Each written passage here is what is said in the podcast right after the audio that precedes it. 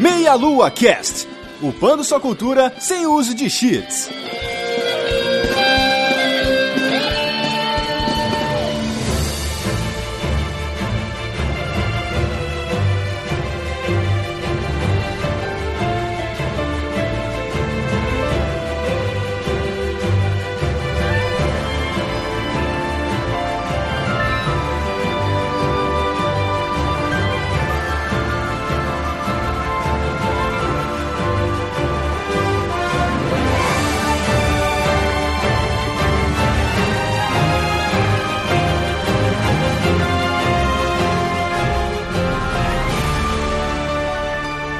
Saudações, queridos ouvintes! Está começando mais um Meia Lua Cash. Eu sou o Matheus dos Santos e estou aqui hoje com meu amigo Rodolfo Cunha. Isso aí, galera. Também estou com convidados especiais aqui, direto lá da Casa Deviante, né? Nossa casa também, vindo lá do SciCash, o Ronaldo Gogoni. Fala, galera, e aqui é hashtag Team Maranéia. Opa! Ele tá vindo do SciCash porque ele vai explicar pra gente como é que funciona para o carro deles voar, pra regalha voar, entendeu? é, tem toda uma ciência envolvida envolvida ali. Final Fantasy XV é ciência por trás da fantasia, né? e aqui também, vindo de outro castelo, lá do Another Castle, o Matheus Six. Olá, pessoas, tudo bem? Eu sou o Matheus Six. Ah, eu platinei Final Fantasy XV foi um gosto muito bom que eu tive de jogar essa coisa linda, maravilhosa. 10 anos esperando pra sair, meu Deus do céu. e mais 10 anos matando a Damontois, né? Depois. Boa, boas duas horas. Boas duas horas. Desgrila, cara. Agora que eu terminei, eu tenho tempo pra terminar todas as as, as quests aleatórias. Vai ser mais 150 horas. Nossa. Nossa. Então é isso aí, pessoal. Como vocês perceberam hoje, vamos falar de Final Fantasy XV, porque como o Six comentou, 10 anos, né, cara? Então não podia deixar passar em branco esse jogo. Nosso primeiro cast de Final Fantasy, primeiro de muitos, depois a gente volta com cuidado para os outros títulos. Então, antes de qualquer coisa, o Ronaldo, fala o que, que você faz na internet, como a galera pode te achar, deixa, faz teu jabá aí. Então, eu faço parte da equipe do Deviante, assim como o Meia Lua, sou um dos membros do início do SciCast, apesar de atualmente não estar muito atuante no, no podcast, mas estou sempre por ali. E também escrevo pro site Meio Beat, é um dos maiores sites de tecnologia do Brasil. Modéstia à parte. Com certeza. Aí vai estar também aí depois o Twitter do Gogoni, para quem quiser seguir ele no, na descrição do post, claro. Uhum. Acompanha lá o trabalho dele. E agora, meu xará aqui, hoje tem dois Mateus no cast, cara. Um Mateus já incomoda muita gente, dois Mateus, né? então, fala aí, Six, onde a galera pode te achar na internet, o que, que você faz nessa internet de Deus aí? O Matheus sem H aqui, uh, você pode encontrar no anothercastle.com.br. Por que o nome é inglês, Six? Porque na época não tinha outro castelo.com.br disponível, então a gente tomou bem lá no, no cu. É, não pode falar palavrão. pode, claro que pode. Agora tem, tá disponível, então a gente vai comprar, mas uh, procura Another Castle no Facebook, no Twitter e no YouTube pode, pode digitar outro castelo ou no Google também, que você vai achar nosso podcast aí. Tem podcast, tem vídeo, tem análise de, de joguinhos novos que a gente anda recebendo. E é isso aí, gente. Acessem tudo lá e sejam felizes. então é isso aí, pessoal. Vai estar também na descrição do, do da postagem, tudo direitinho, o Twitter do Six, onde você encontrar o podcast do Anothercast, o site deles. Confiram lá. Então, antes da gente entrar na nossa jornada, vamos ali para nossa sessão de recados.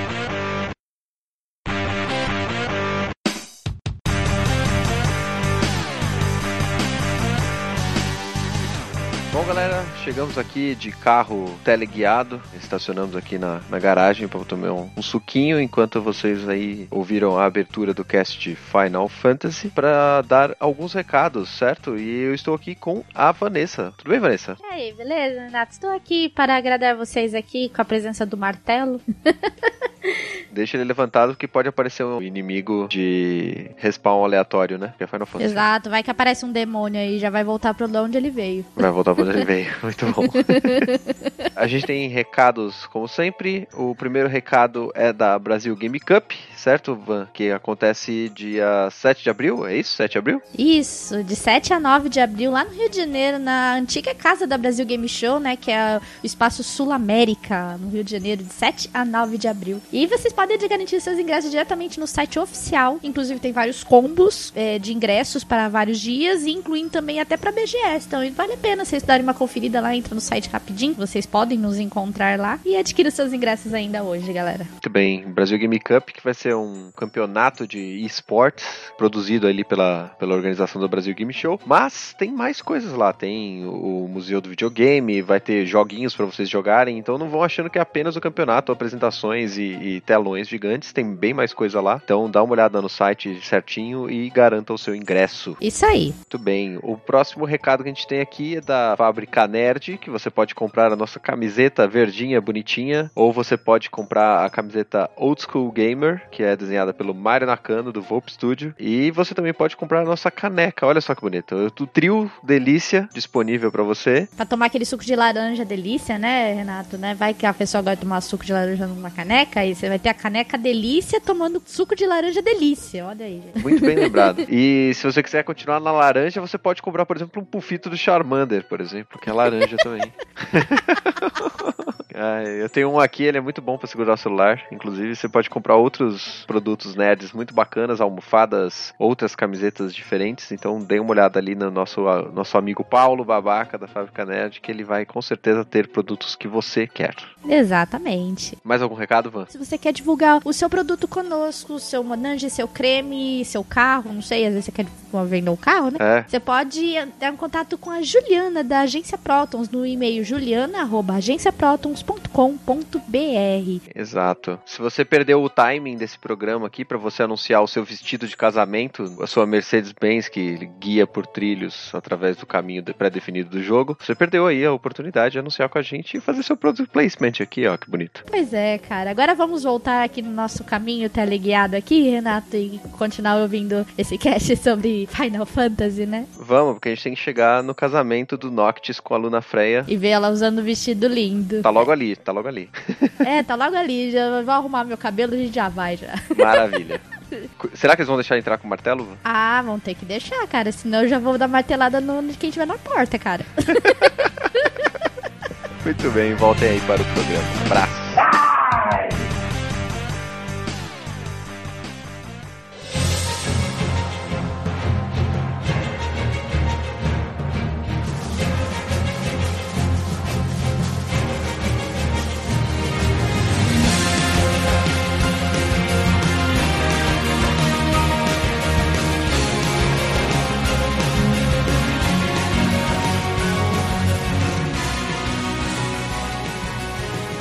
Estamos de volta aqui para poder falar desse jogo que demorou 10 anos, se for contar, e desde a primeira vez que ele apareceu, como um, um Perdido versus 13 ali, que seria uma saga de Final Fantasy 13 junto com aquele outro lá que ia sair do, de celular, né? E dado todo esse tempo de espera, eu pergunto a vocês, como estava a expectativa de vocês em relação a toda essa, essa mudança, toda essa, essa demora pro lançamento do jogo? Ah, pra mim ia ser um The Last Guardian, né? Que também, que nunca ia sair, nunca ia sair, cancelaram e ficou nessa coisa. Que acho que até 2012, né? Que foi meio. Tava meio incerta a coisa, depois que virou. Tava, é verdade, tava assim. Quando trocou o diretor, é. o Tetsuya Nomura, aí entrou o Tabata, eu fiquei meio tenso, porque eu não gosto do Tabata. Eu odeio aquele Final Fantasy Type Zero, eu odeio Parasite After Birthday com muitas forças. aí eu pensei, fudeu, agora fudeu.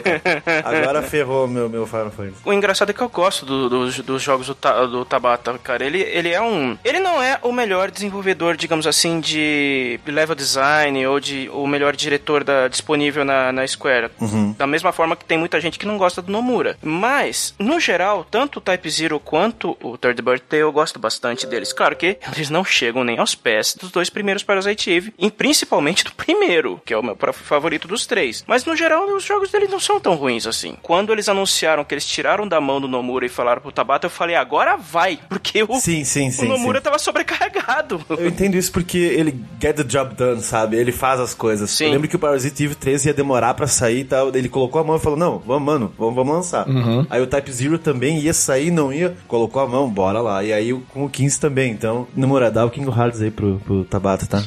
Pode dar. Ele é o cara que faz acontecer, né? É, o Nomura ele é, ele é designer inicialmente, né? Então ele sempre foi o cara que faz aquelas roupas espalhafatosas, né? Super fashion, né?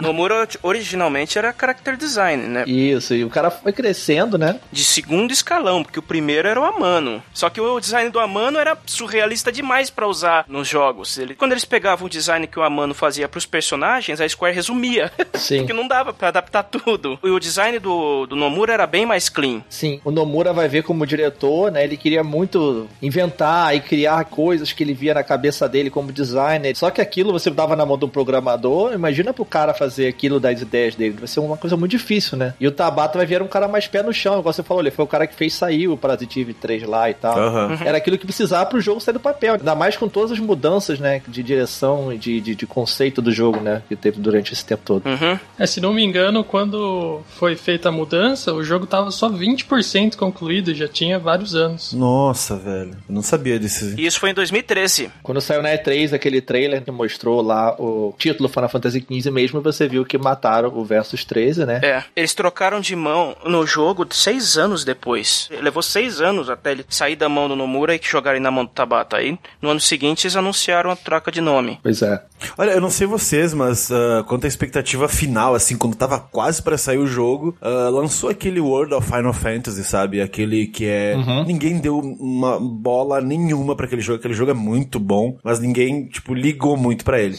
Ah, eu não consegui não, cara. Porque, cara, eu sempre esperei um Final Fantasy crossover. A gente só viu no Dissidia aí um pouquinho no Kingdom Hearts, né? Aham. Sei lá, o Squall e Cloud lutando juntos, sei lá, uma coisa assim. E você viu lá que eles fizeram os bonequinhos tudo fofinho, chibi, pocket. Eu, não, eu queria ir porrada, sabe? Tentei jogar demo, não consegui terminar a demo. Sei lá, não foi pra mim. Mas sabe que pra um jogador tipo eu, que joga os jogos da série desde as antigas, esse visual do World of Final Fantasy me agradou? A princípio ele tava me causando uma expectativa maior do que o 15. Apesar de que eu não peguei ele, eu vou pegar ele depois. Porque era muito clássico, era muito orientado pros jogadores. Quer dizer, a ideia original era que fosse pra criança. Só que ele, ao mesmo tempo, ele é muito orientado pro jogador das antigas. É, porque tem todos os personagens antigos, enfim, Cara, tem né? muito momento muito interessante. Tem muita homenagem, assim. E o sistema e tudo. É, e aí quando a gente pegou esse jogo, eu falei, não, vou jogar, porque o, o Aloysio falou o seguinte, né? O Aloysio lá do outro castelo falou, mano, se você quer receber o Final Fantasy XV Square, vai ter que pegar a mina feia, pra, o machismo, né? Pra depois pegar a bonita, que é o Final Fantasy XV, senão você não, você não vai, você, vamos- ai meu Deus, vamos me chamar de machista, certo. Mas o lance é que eh, eu falei, cara, vamos lá, vou jogar. Aí eu joguei, eu adorei o jogo. E aí minha expectativa pro Final Fantasy XV subiu, porque ela tava lá embaixo. Não só pelo Tabata, que eu sei que ele faz o trabalho, mas eu falei que eu não gosto dos jogos, mas é que eu não aguentava mais ver trailer, cara. Teve aquele trailer de história de 8 minutos. Eu lembro que o Eric lá do Overkill me mandou, eu falei, cara, nem me manda isso aí, eu não quero ver. eu não aguento mais, é, que lança logo esse jogo. Aí lançou, e aí eu, ok, tudo bem. Vocês jogaram o primeiro demo? O episódio Que veio com o Type Zero? Eu, eu, na época, não joguei porque eu não comprei o, o Final Fantasy Type Zero, né? Eu também não comprei. Eu também não. Mas eu vi, tipo, o gameplay inteiro dele no YouTube, assim. Eu joguei de tabela pelo YouTube, vamos dizer assim, né? É, eu vi também pelo YouTube. Eu joguei só o Platinum. Que demo ruim, né, cara? Caraca, aquele platino é muito ruim, cara. Vamos mostrar tudo que o jogo tem de forma rápida e. Como a gente fazer isso? Ah, fala que é uma viagem maluca de LSD dele sonhando, sei lá, e tá tudo certo. Platinum é totalmente estranho, cara. Ele não mostra nada do jogo, ele mostra só o que o,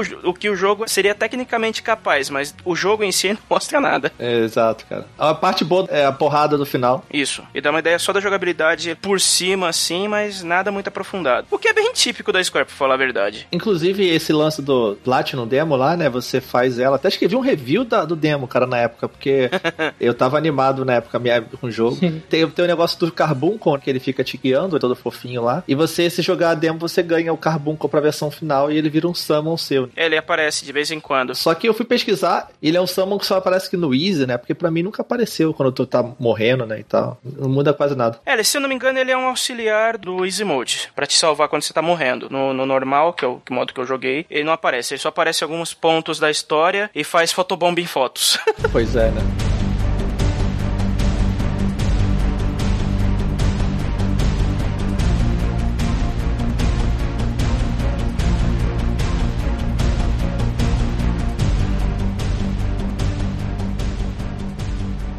Falando sobre o desenvolvimento do jogo, né? A gente falou que demorou esses 10 anos, né? Inicialmente ele seria ali o Final Fantasy Versus 13 da Fábula Novas Cristais, junto com o Final Fantasy 13 e o Type Zero, que antes era chamado de Agito 13. E depois, com o tempo, ele virou o Final Fantasy 15 mesmo. Inclusive, ele, a proposta do Versus inicialmente era ser um, um jogo mais focado na ação, né? Como a gente falou, Uhum. dirigido pelo Nomura. Uhum, é. E tem muito de Kingdom Hearts, né? Que é o jogo que o Nomura tinha dirigido também. Isso. Era o Final Fantasy Kingdom Hearts, sabe? Isso já me agradava muito. A ideia dos três jogos era o Final Fantasy principal, 13, o da Lightning, ia ser um JRPG mais tradicional com um foco em turno, só que pela ideia do diretor ele ia ser extremamente linear. O Agito ia ser um jogo um pouco mais puxado para estratégia, gerenciamento de time, essas coisas. E o Versus 13, como o nome já sugeria, era um, era um jogo mais focado num action RPG, mais puxado pro que era o Kingdom Hearts, com um pezinho no que vem a ser o Zelda. Só que vamos combinar que o projeto Fábula Nova Crystallis fo-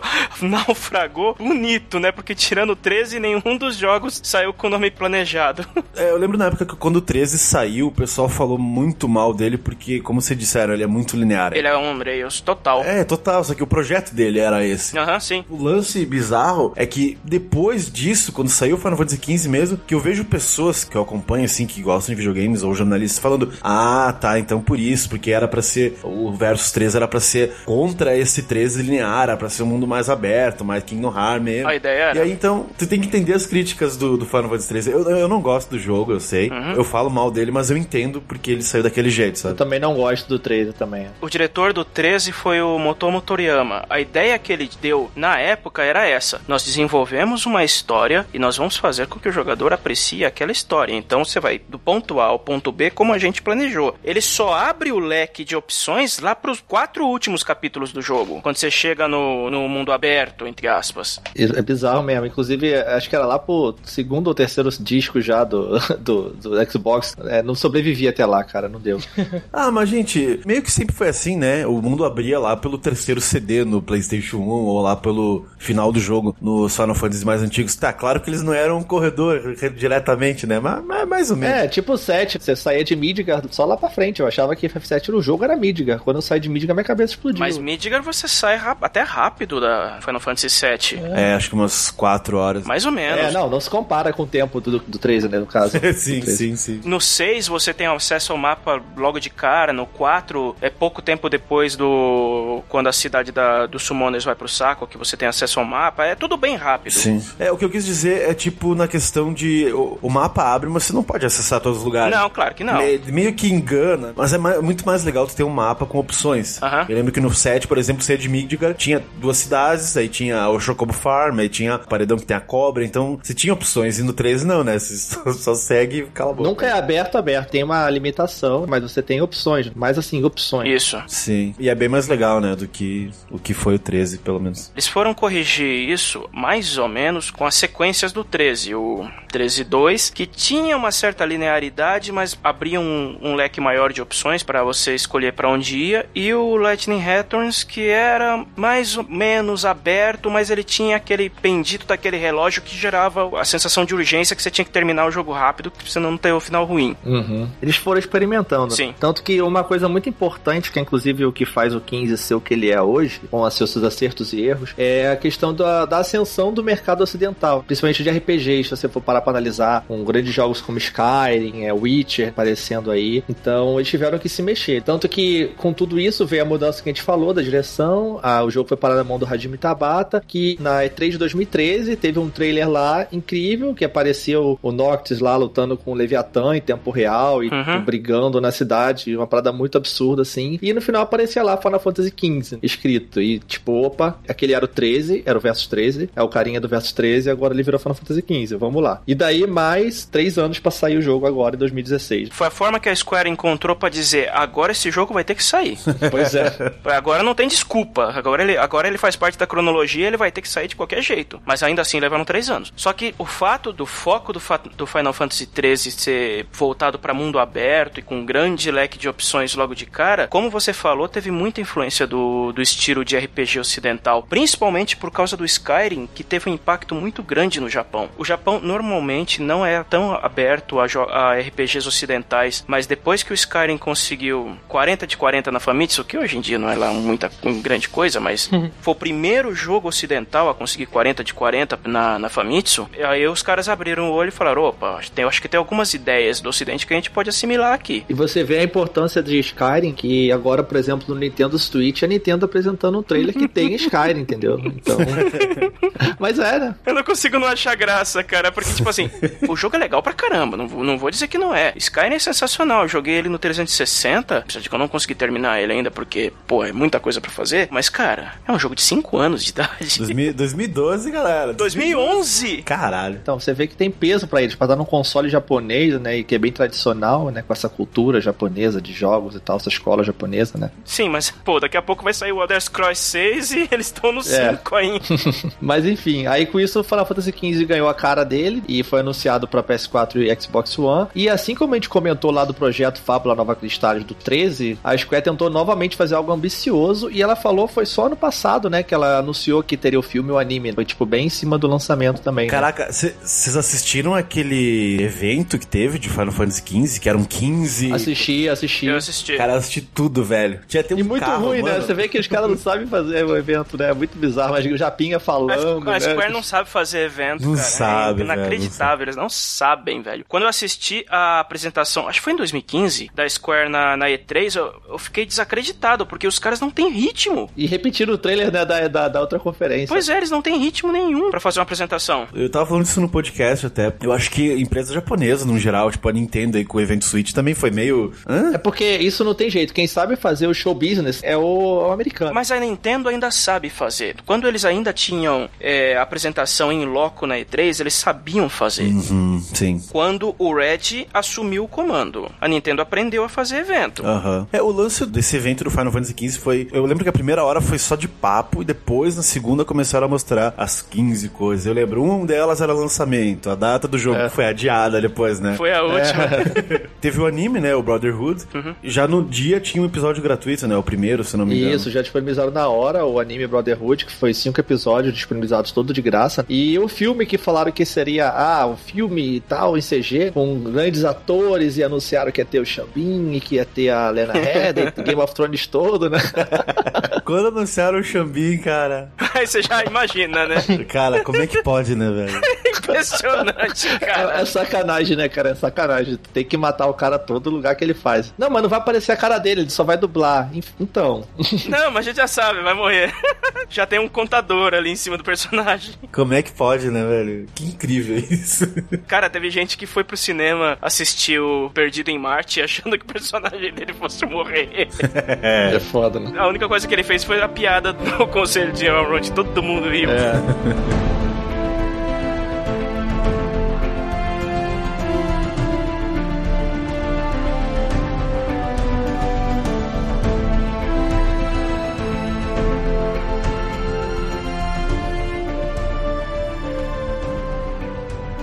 meio disso tudo, então, o anime Brotherhood, que eu achei muito bom. Não é nada excelente, mas eu achei muito bom para dar o background dos personagens, né? Não sei se vocês assistiram o Brotherhood. Eu vi. Sim, eu assisti, eu, eu gostei. Mas assim, tanto o filme quanto o anime, eu assisti uma semana antes de, de ter o, o, game. Porque eu sabia que se eu assistia na, na época que tinham lançado as paradas, ou eu ia esquecer a história, ou não ia me importar com ninguém. Então eu assisti meio perto do jogo para criar uma expectativa muito maior quanto ao mesmo. Sim, é, eu também fiz isso, eu assisti bem em cima também. Eu assisti conforme os episódios foram saindo. Agora o filme eu assisti no dia que eu ia começar a jogar. O anime vocês acharam bem importante pra, pra história? Porque. Eu, eu... achei de um jeito do, do, da questão do background dos personagens, porque senão você não tem nenhum background, cara. Pois é, não tem nada. É. Você é. entende, digamos assim, algumas motivações dos personagens durante a. durante o desenrolar do jogo. Por que, que eles são assim? Por que, que eles agem daquele jeito? Por que, que. Isso. Entendeu? Por exemplo, no segundo episódio, que você descobre que o Prompto, quando era criança, era gordo. Caraca, ia falar isso aí. É, exatamente.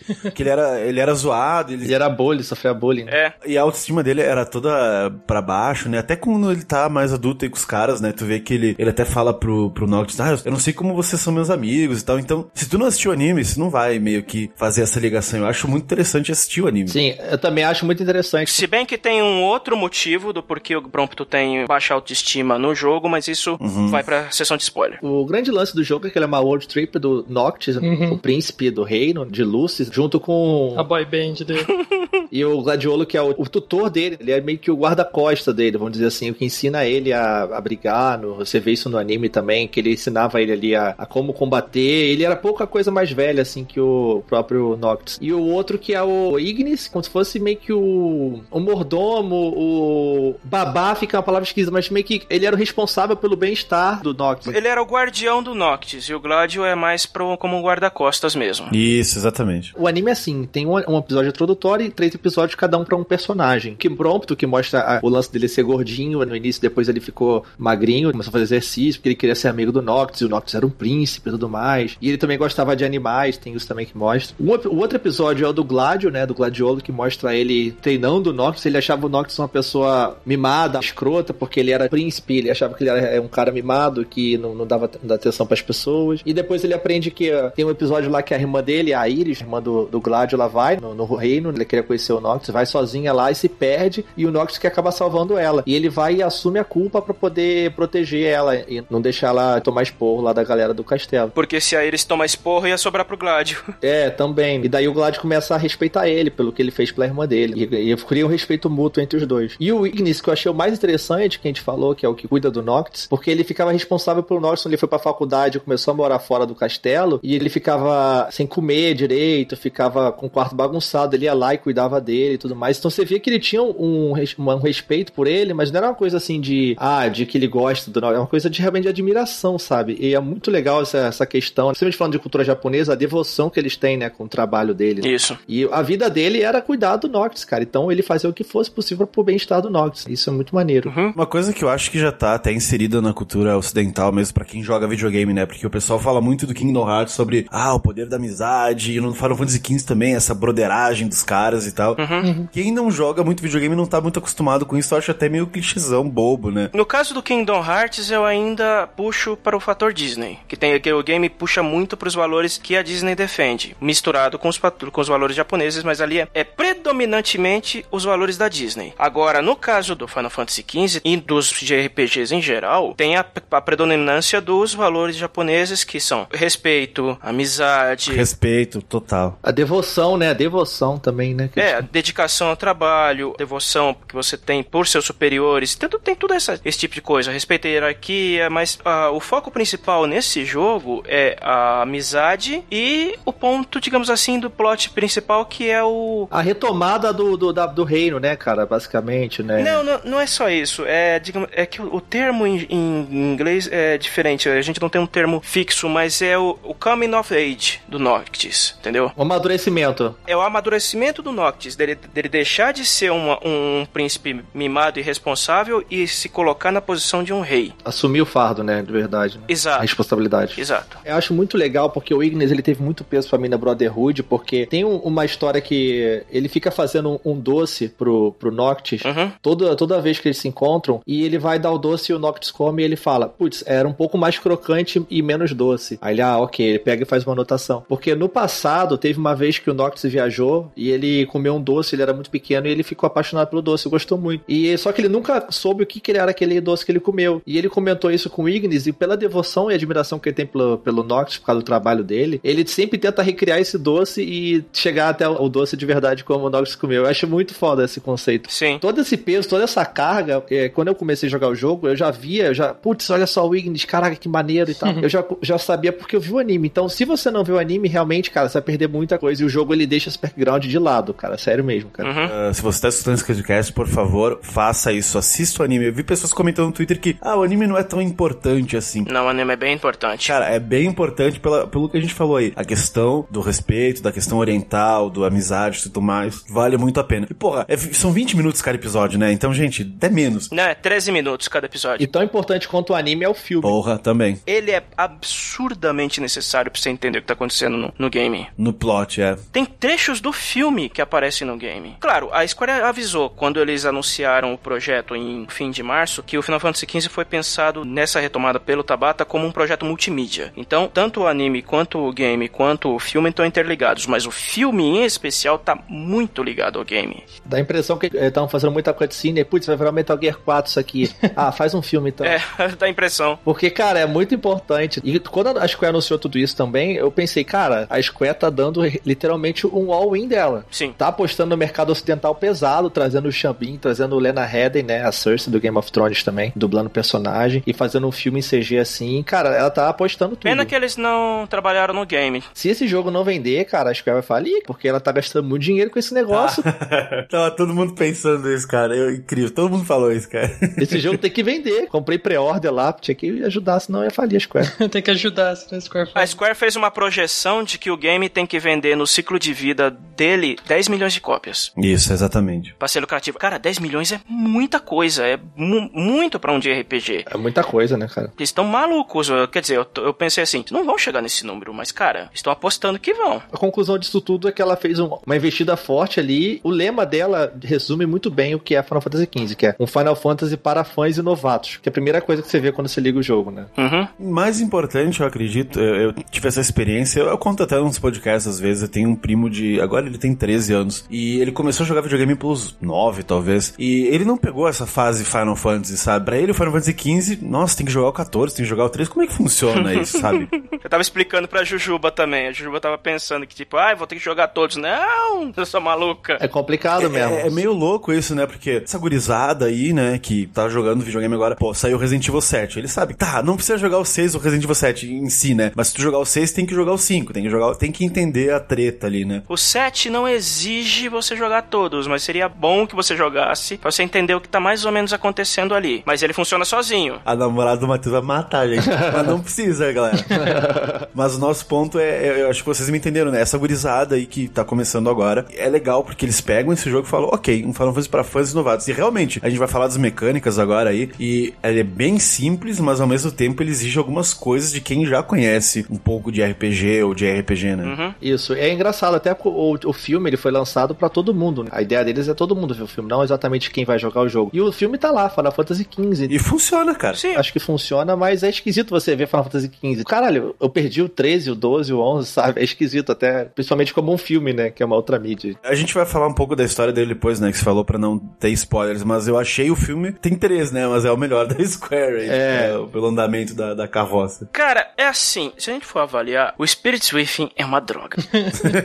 Vamos combinar, aquele filme é muito ruim, porque ele não é só uma história muito maluca, mas ele cai no Vale da Estranheza com força. Você olha pra Aki, mano, com aquele cabelão impossível e aqueles olhos ruins, cara, ele te incomoda, não, não tem jeito. É. Na época era legal, né? Mas hoje em dia é esquisito você ver realmente. Mas você sabe mais ou menos o que é Vale da Estranheza, né? Sim, sim. É. Quando você tem um simulacro de um humano, pode ser um robô, um CG, um desenho, qualquer coisa. Ele é real demais pra ele ser considerado um produto artificial, mas ele não é humano bastante pra você chamar de humano. Você tenta reconhecer como humano, mas seu cérebro fala, tem coisa errada. É, que da hora. É igual o Tarkin no Rogue One, entendeu? Eu achei o, o CG dele é o melhor de todos os que eu já vi, cara. Mas tem alguma coisa nas microexpressões dele que me incomodou. Uhum. O seu cérebro dá curto, você não, aí você rejeita. O Advent Children é um excelente filme se você entendeu o lore do Final Fantasy VII. Ele não se vende sozinho, né? Ele não se vende sozinho.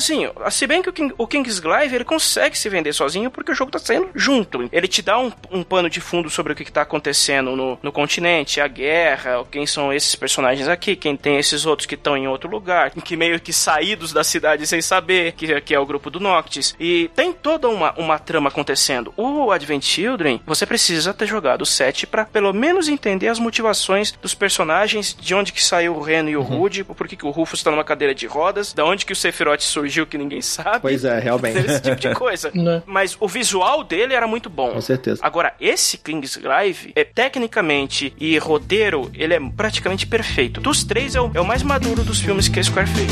Isso, com certeza.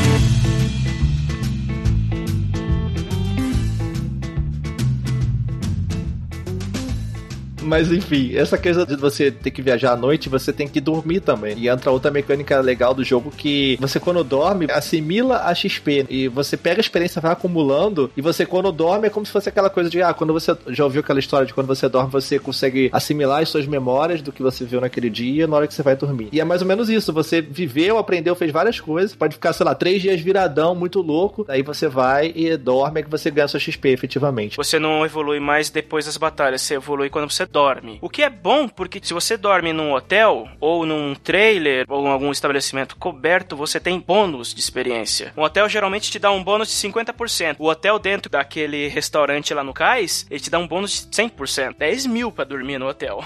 não é barato. Cara, eu lembro que teve vezes que eu joguei assim, fiquei, sei lá, uns 5 dias sem dormir dentro do jogo, tá? Na vida real. Cara, eu fui dormir assim com 70 mil de experiência, fiz várias dungeons, várias coisas. E eu dormi, ganhei, sei lá, uns 8 níveis assim de uma vez. Até filmei, até compartilhei no meu Facebook. É muito bom, cara. Fiz isso também. Eu fi fiquei 8 dias, acumulei várias dungeons, juntei 100 mil de XP e fui pra lá.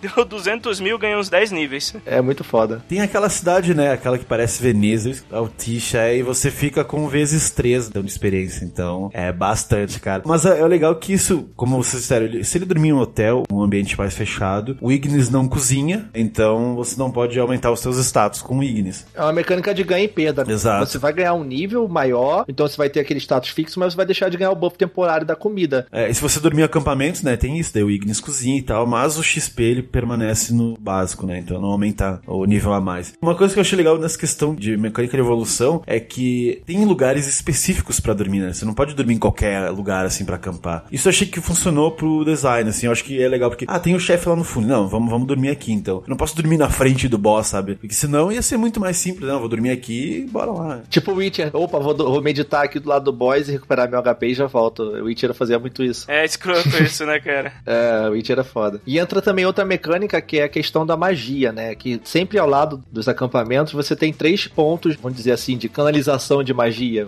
aquelas pedras. E você tem ali fogo, trovão e gelo, os elementos do jogo. E com isso você faz meio que Final Fantasy VIII, que você dá um draw ali, você absorve a magia e você vai acumular até 100 e você consegue canalizar elas e misturar. Ah, eu quero botar 50 pontos de magia de fogo. Você tem tipo um recipiente de magia, que é como se fosse uma granada, mais bolas que você tem. Você canaliza ali e você usa um catalisador. Se você botar um elixir, por exemplo, com item que cura HP, você cria uma Heal Fire, alguma coisa assim, Heal, Heal Cast. Você consegue tacar magia e se curar ao mesmo tempo. Então tem várias mecânicas assim. E é assim que é a magia do jogo. Tem magias que você forja, que você coloca status, tem algumas que você usa potencializador e você pode criar uma nível 2, uma nível 3. Por exemplo, tem o Fire, Fire e o Firaga, que era antigamente Fire 1, Fire 2, Fire 3. Você pode usar um item que faz ele soltar duas a cinco magias de uma vez por uso, por aí vai. É, tem aumento de experiência com a magia quando você solta. Enfim, tem muita. É que é muito item, sabe? Fazer uma magia nível 3 com um combo de 5 é uma covardia. Quando você pega um inimigo que tem, digamos assim, fraqueza contra o elemento, cara, numa paulada pode ir mais de 70 mil de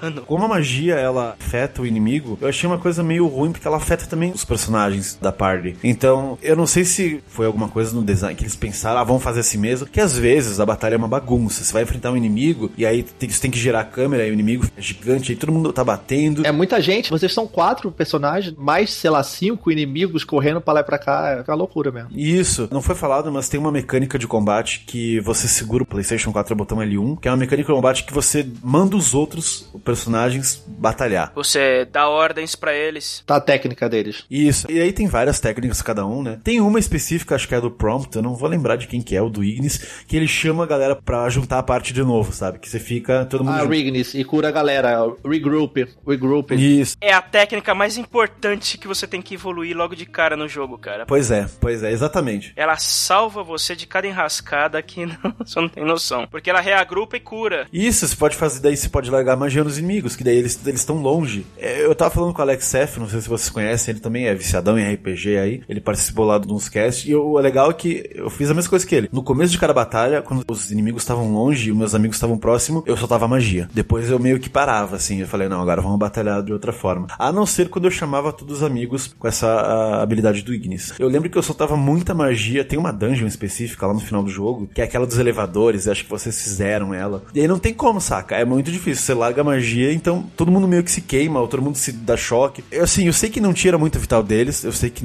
praticamente não afeta eles muito. Não, ele não causa dano, ele, ela causa status. Ela pode causar um status do personagem ficar congelando. Fica tipo um gelinho, ficar tomando fogo. Fica... Isso, ela não causa dano direto. É que a magia, como ela foi pensada como um consumível, ela ganhou um poder de ataque muito grande no, no Final Fantasy XV. Então os designers pensaram assim: se a gente vai fazer o item dessa forma como um consumível, então vamos imaginar ela como se fosse uma granada mesmo. Se ela vai explodir, ela vai causar dano de área. Então quem tiver perto vai se estrepar. Sim, mas é que eu, eu não sei, cara. Eu, eu pensei que eles podiam ter feito alguma coisa ali, sabe? É estranho. É, o sistema de magia ele é bem caído mesmo, né? Se for para pensar assim. É, eu, eu não gostei das magias porque eu sou das épocas antigas do jogo, mas o lance é que eu gostava muito de ver todas aquelas magias meteor, última e não sei mais o que. E eu falei, cara, não tem isso nesse jogo, né? É meio triste. É, é que a magia ela é meio sutil, como se fosse realmente uma energia que a Terra emana, uma energia natural, quase uma life stream. É. Ela é como se fosse algo assim, né? Eles optaram por fazer as magias um pouco mais sutis e causar os efeitos de status através de itens para dar esse aspecto um pouco mais realista, menos fantástico do que os outros jogos, um pouquinho mais realista. Até porque o mundo, ele lembra muito o nosso mundo, né? A tecnologia atual do mundo, tirando, claro, as máquinas voando ali e tudo mais, o robô, mas só que é um mundo que lembra muito o nosso, assim, celular ali, carro, é bem próximo, posto de gasolina, do que a gente conhece realmente, então faz sentido. E também, outra mecânica que entra é o sistema de armas, que como o Noctis a gente comentou, ele é o descendente da família real, por ter o sangue real, eles conseguem usar aquele poder do, da família, que é a questão de conjurar, né, as armas ali, e é muito foda o efeito, isso é muito maneiro questão de design, porque não tem que ficar carregando, tipo, quatro armas com ele puxar do nada, e ele consegue, e você explica muito bem o fato dele summonar as armas realmente, elas aparecem e somem, né, é muito maneiro como funciona, e tem vários tipos de arma. Né? Cara, mas isso foi uma das primeiras coisas que eu não gostei do Final Fantasy XV, foi isso. Do fato das armas serem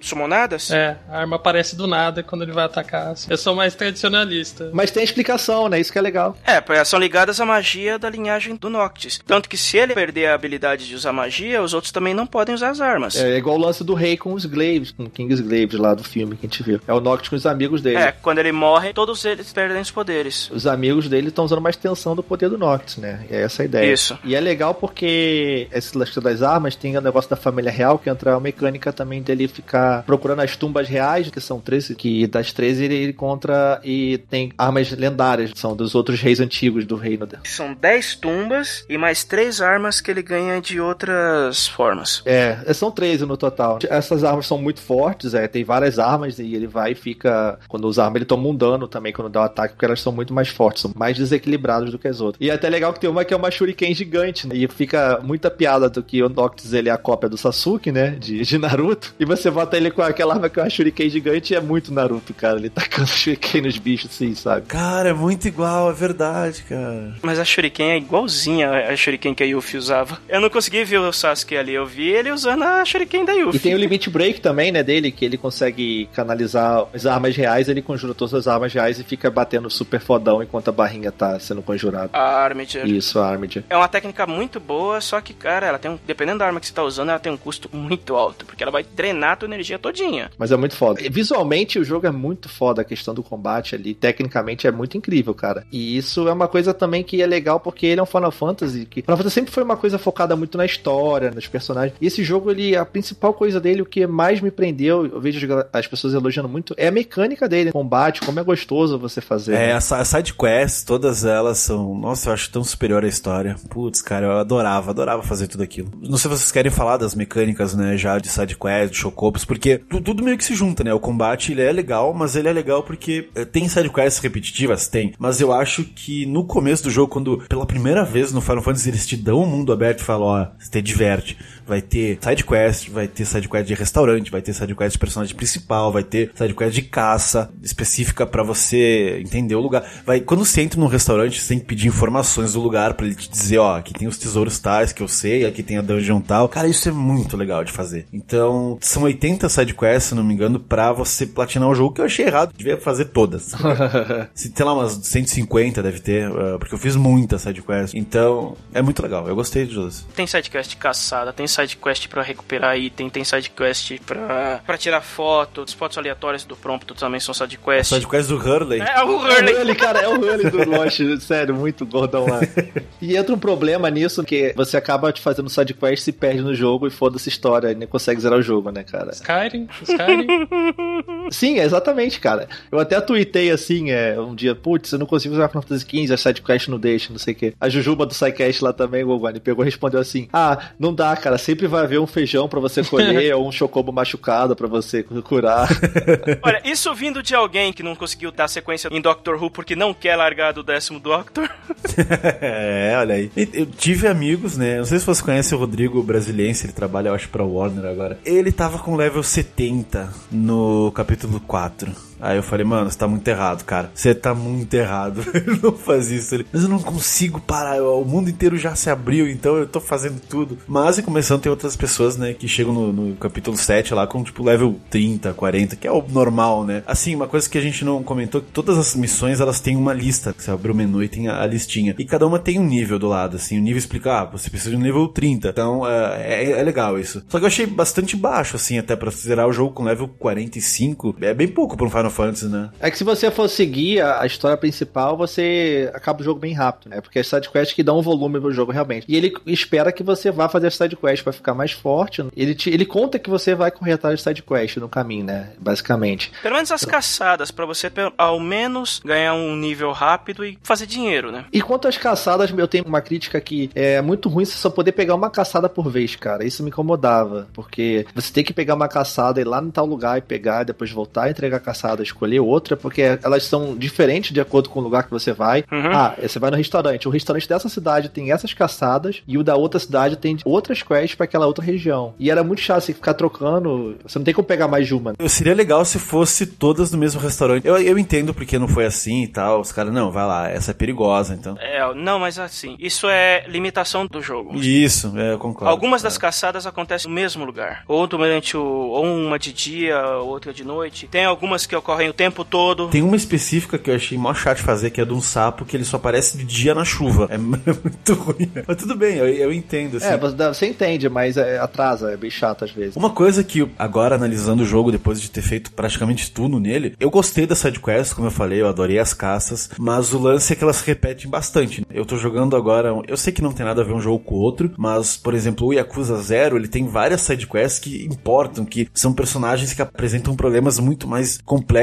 do que só ir tu buscar um negócio e trazer pro cara, sabe? Eu, Assim, daí eu paro e penso, porra, podia ter mais opções, poderiam fazer mais coisas, mas ok, esse Final Fantasy XV demorou 10 anos, é, foi complicado pro cara, assim, É complicado, né? Você entende, é uma mentalidade de outra época. Tem um problema muito claro que 2015, né? Tem um jogo chamado Witcher 3. E esse jogo, cara, ele revolucionou o jeito como é feito uma side quest, porque todas as side quests têm valor e têm peso, têm importância, tem um background, né? O Final Fantasy XV é um jogo recente, mas ele, foi, ele tá sendo produzido há 10 anos. Então ele tem a mentalidade da Ubisoft e Assassin's Creed 1, sabe? No caso da Square, eu concordo com esse ponto. De que ele era, digamos assim, algumas das ideias envelheceram e elas não foram atualizadas. Só que ainda acho as sidequests do Final Fantasy XV melhores do que aquele porrilhão de missões do Metal Gear Solid 5, do Phantom Pain. Putz grila, mano, tinha missão que você tinha que voltar no mesmo lugar duas, três, quatro, cinco vezes, mano. Aquilo me deu nos nervos, mano. É porque é o mercado japonês olhando pro mercado ocidental. E, putz, mundo open world, tá dando dinheiro isso aí, hein? Opa, vamos fazer isso aí. Então, eles estão tentando fazer da forma deles, só que eles ainda têm que evoluir muito. né? Até acredito no final do cast a gente pode falar o que a gente espera da série. Eu, eu acho que dá pra pensar sobre o futuro. Tá todo mundo de olho na Square agora, querendo ou não. Esse ano Final Fantasy faz 30 anos, então calma, vamos, vamos eu entendo. Como vocês falaram do Witcher 3, né? O Witcher 3, caraca, é muito. Até as quests do Skyrim tinham quests mais interessantes, assim, aquela da- do orfanato, por exemplo. Umas quests assim do nada, assim, que pipocavam, que eram muito legais. Falamos bastante da mecânica do jogo. E você viu que rende papo, porque o jogo ele realmente trouxe muita coisa interessante. Podia ficar aqui falando uma hora só sobre quanto é gostoso jogar esse jogo, quanto é divertido fazer side quest, fazer dungeon, se matar boss, que tem bosses muito legais no jogo. Bem-vindo à Rádio 2.0. Monetize conteúdo em áudio, anuncie, ouça, presencie o nascimento de um mundo feito de som. cloudradio.com.br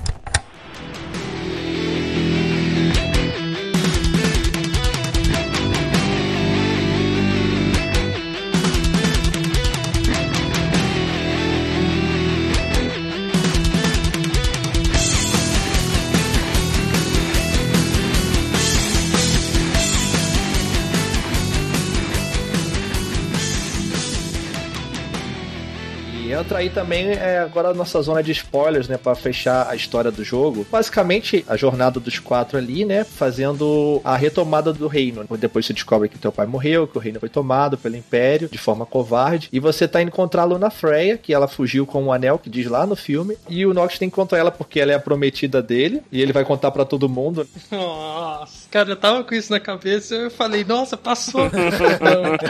Nossa, que referência aí. Não, não, eu não podia deixar essa passar, cara. Além da história, vamos falar um pouco dos outros personagens. A gente falou bastante dos quatro e falamos um pouquinho da Luna Freya, mas também tem uma gama de NPCs que são importantes para a história, que fazem, digamos assim, a diferença na progressão do jogo. A Cindy salva o rabo daqueles quatro mais vezes do que dá para contar, por assim dizer. Sim, com certeza. E ela é a neta do Cid, neta ou filha agora, não lembro? Neta. Neta do Cid, que é o mecânico lá, que faz upgrade nas suas armas e tal, que é o Cid clássico de todo Final Fantasy. Uhum. E tem junto também o Biggs e o Ed, que você encontra depois também, são personagens clássicos. Caraca, velho, essa do Big Zed eu não esperava, cara. Eu não É esperava. bem pro final que ele aparece, porque também sempre tem, todo Final Fantasy tem o Biggs e o Ed, que são inspirados em Star Wars, né? Sim, sim. Coisa de japonês. Eles colocaram o Biggs e o Ed com um com traje da Alemanha da Primeira Guerra e um outro com traje nazista. japonês não tem jeito. Puta que pariu, velho. Ah, mas eles eram soldados do Império. Então, o Império ele é opressor e tudo mais, né? Sim, sim. Até o próprio Império Galáctico de Star Wars é, é a Alemanha nazista espacial. Tanto no capacete e tudo mais. Mas ainda assim é engraçado. É. É, então, uma coisa que não ficou clara no jogo é a história, né? A gente pode falar dos spoilers aqui. Eu ia falar que vocês falaram do Cid, né? O Cid, ele era amigo do pai do Noctis, então tinha aquela galerinha, né? Sim, e é muito jogado. Você entende por uma foto, talvez, isso, né? E olha lá. Que o Regis ele fez uma jornada igual a do Noctis anos antes, com o mesmo carro. É, e na despedida de solteiro dele, né? E era o Cid, era acho que o pai do Gladiolo, se não me engano. Não, era o Cid, era o Cor O Cork é um dos guarda-costas ali, um dos tenentes ali, generais do. É isso, é o general. e é aquele West Ham, que é o dono do restaurante lá em Altícia. O pai do Gladiolo também, ele era da guarda. Ela era da guarda, exatamente, é, tem isso. Os três são do Kingsglaive, só que os três eram os protetores oficiais do Noctis, mas os três eram também da guarda do rei, que é o Kingsglaive. E só uma menção aí que o Rodaldo falou da questão do restaurante, é legal que tem muitas marcas nesse jogo, né? É legal você ver o marketing dentro de jogos, que é uma coisa que se já vinha se fazendo, mas agora você vê que vai ser uma tendência. Noodles, né? Claramente. Cara, tem uma loja da Vivienne Westwood no jogo, como assim? Sim, cara, isso A é Vivienne fez o vestido de noiva da Luna Freya, como assim?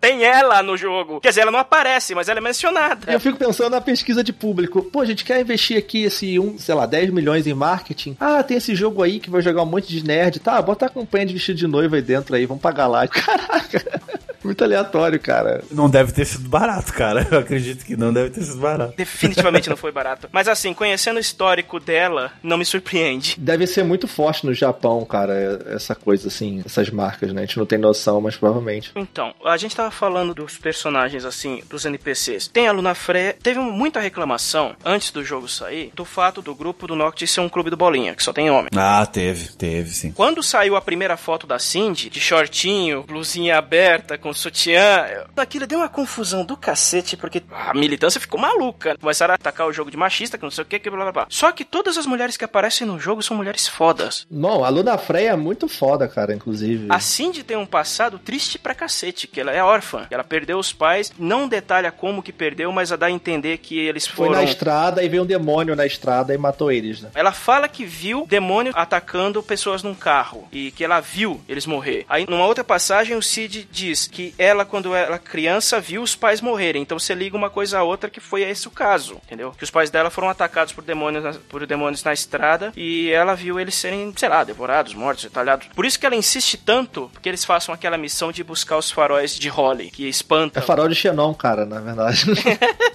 É, farol de magia Holly, que espanta os demônios durante a noite, porque ela insiste, vocês precisam ter isso. Tem a Luna Freya, é uma personagem forte pra caramba. muito forte. Se você vê o King's Live, então, você afasta completamente aquela noção de donzela em apuros que ela deu a entender no começo. Ela não é nada disso. Ela tem um poder pra caramba, ela tem uma responsabilidade a cumprir no A jogo. força dela não tá na porrada, né? Às vezes o pessoal confunde representatividade, personagem feminina forte, e ela literalmente ser forte pra porrada. Mas não, ela tem que ser importante e guerreira moda dela, né? Isso que é legal. E ela é realmente isso. Ela tem tem um poder mágico muito grande, mas nem é esse o maior poder dela. O poder dela tá no diálogo dela. O que ela fala, no, no convencimento da, das pessoas, no apoio, nos discursos que ela faz, que ela dá energia. Tem uma cena específica, né, Ronaldo? É aquela lá que ela ajuda a velhinha lá. Porra. Sim. Ok. É uma cena só que aparece no, no jogo, antes do discurso. E aí você vê, ok, essa personagem ela é bem forte. Ela levanta a cidade toda só com um discurso. É foda. Exato, E exato. tem a Araneia. Arané é muito foda, cara. Muito maneira ela. Espírito livre, né? Realmente ali, né? Faz o que ela quer. É, ela é uma mercenária, que a princípio ela tá trabalhando pro Império. Ela é uma, digamos assim, uma general do Império, mas ela é basicamente uma mercenária. Ela trabalha pra quem paga mais. E ela trabalha conforme ela vai ganhar. Se ela tá vendo que aquele trampo não vai dar lucro, ela pula fora. Tanto que ela pulou fora mesmo do Império e passou a ser independente. Sim, sim. Ela é uma. Dragon Knight. Araneia Highwind, cara. Highwind, Highwind. Primeira Dragon mulher que aparece. E outra, eu adoro Dragons, cara. Ela sempre foi a minha job favorita do Final Fantasy, cara. E ela representa muito ali. Ela é foda, ela é forte pra caramba. Não, e é legal isso representado porque ah, tanto ela e a Iris, que a gente comentou lá que é a irmã do Gladio, que aparece no anime pequenininha, ela tá grande aqui, ela participa também. E eles entram na batalha, né? Assim como não só os quatro, eles entram na batalha. Tem a Arané e tem a Iris, né? Eles participam da batalha com você realmente. Você tem golpes com ele, né? Faz os links lá com ele. É, em alguns determinados momentos no jogo, você pode fazer algumas missões com eles no grupo. A Arané vai usar o Tecnos Dragon, o Jump e tudo mais. A Iris ela atua como uma personagem de suporte, fornecendo cura. O General Coro também entra no grupo em determinado momento. Ele é forte pra caramba. Tem uma katana lá, né? Isso, ele luta com uma katana. E é legal que a Aranela, quando ela vem te ajudar na batalha, vezes você vê a nave dela, ela, ah, vou te dar a mão aí. Ela pula lá de cima, igual uma Lancer mesmo, lá de cima da nave, sabe? Muito foda. Então, aquele livro do Final Fantasy lá, que saiu, que é gigantesco, acho que são, sei lá quantas mil, é uma bíblia, né? Que conta a história, os personagens. Tem umas skins aí na net. O Roberto Ferrari, que criou a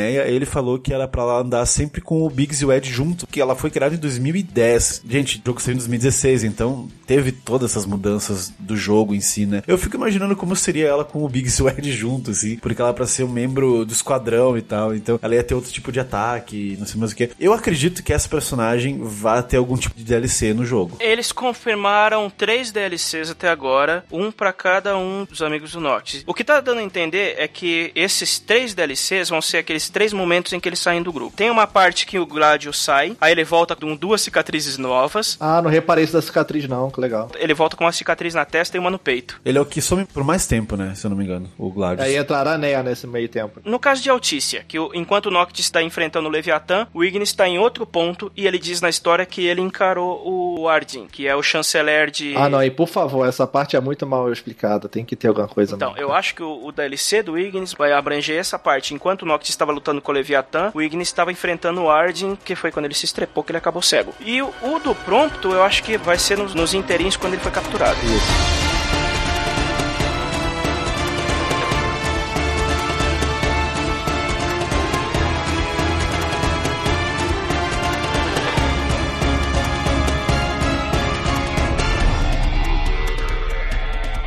Noctis em busca da Luna Freya pra poder encontrar ela, pegar o anel e eles se casarem e criar uma aliança ali contra realmente o, Uhum. o Império. Mais ou menos, porque a cidade de Tenebra, que é a cidade dos oráculos, ela já tinha sido invadida pelo Império e era uma cidade satélite. O casamento da Luna Freya com o Noctis foi arranjado pelo Império, como uma espécie de aliança entre os dois. O, acordo de aliança entre o Reino de Lúcis e o Império era um acordo de paz, e o casamento era o que ia selar a paz entre os dois. Só que era tudo uma armação e eles queriam mesmo o acesso ao cristal e ao anel. Isso aí, a ideia do rei era eles se juntarem e usar o poder do oráculo e tentar de alguma forma falar com os Summons, né? Que são os Uhum. seis astrais lá, pra poder ver se conseguia confrontar o Império e usar o poder do anel junto com os Summons e tudo mais, pra ver se tinha alguma chance, né? Basicamente. Quando o reino caiu, o que o Noctis tinha que fazer pra recuperar o trono? Ele teria que primeiro recuperar as armas dos reis do passado, conseguir a benção dos seis, que são as, as invocações, no caso é o Titã, Ramu, Leviatã, Shiva. Shiva, Bahamut e o Ifrit. Recuperar o anel e reunir todo esse poder pra derrubar o império e retomar Exato. o reino dele. Os Summons são muito foda, né, cara? Quando eles aparecem, que eles são realmente colossais, assim, gigantescos, né, cara? É muito maneiro, né? E eles têm um, todo um set piece específico pra eles, né? Só achei meio caído porque, é, cara, eu só consegui usar o Ramu. Até um determinado momento você só vai usar o Ramu. Os outros só vão aparecer quase que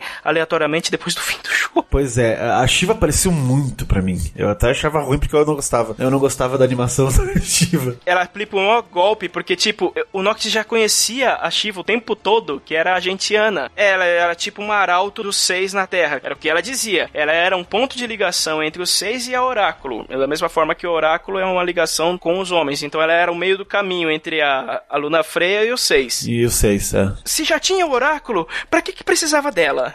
Então, você fica meio que. Porque ela era Shiva, cara. Então.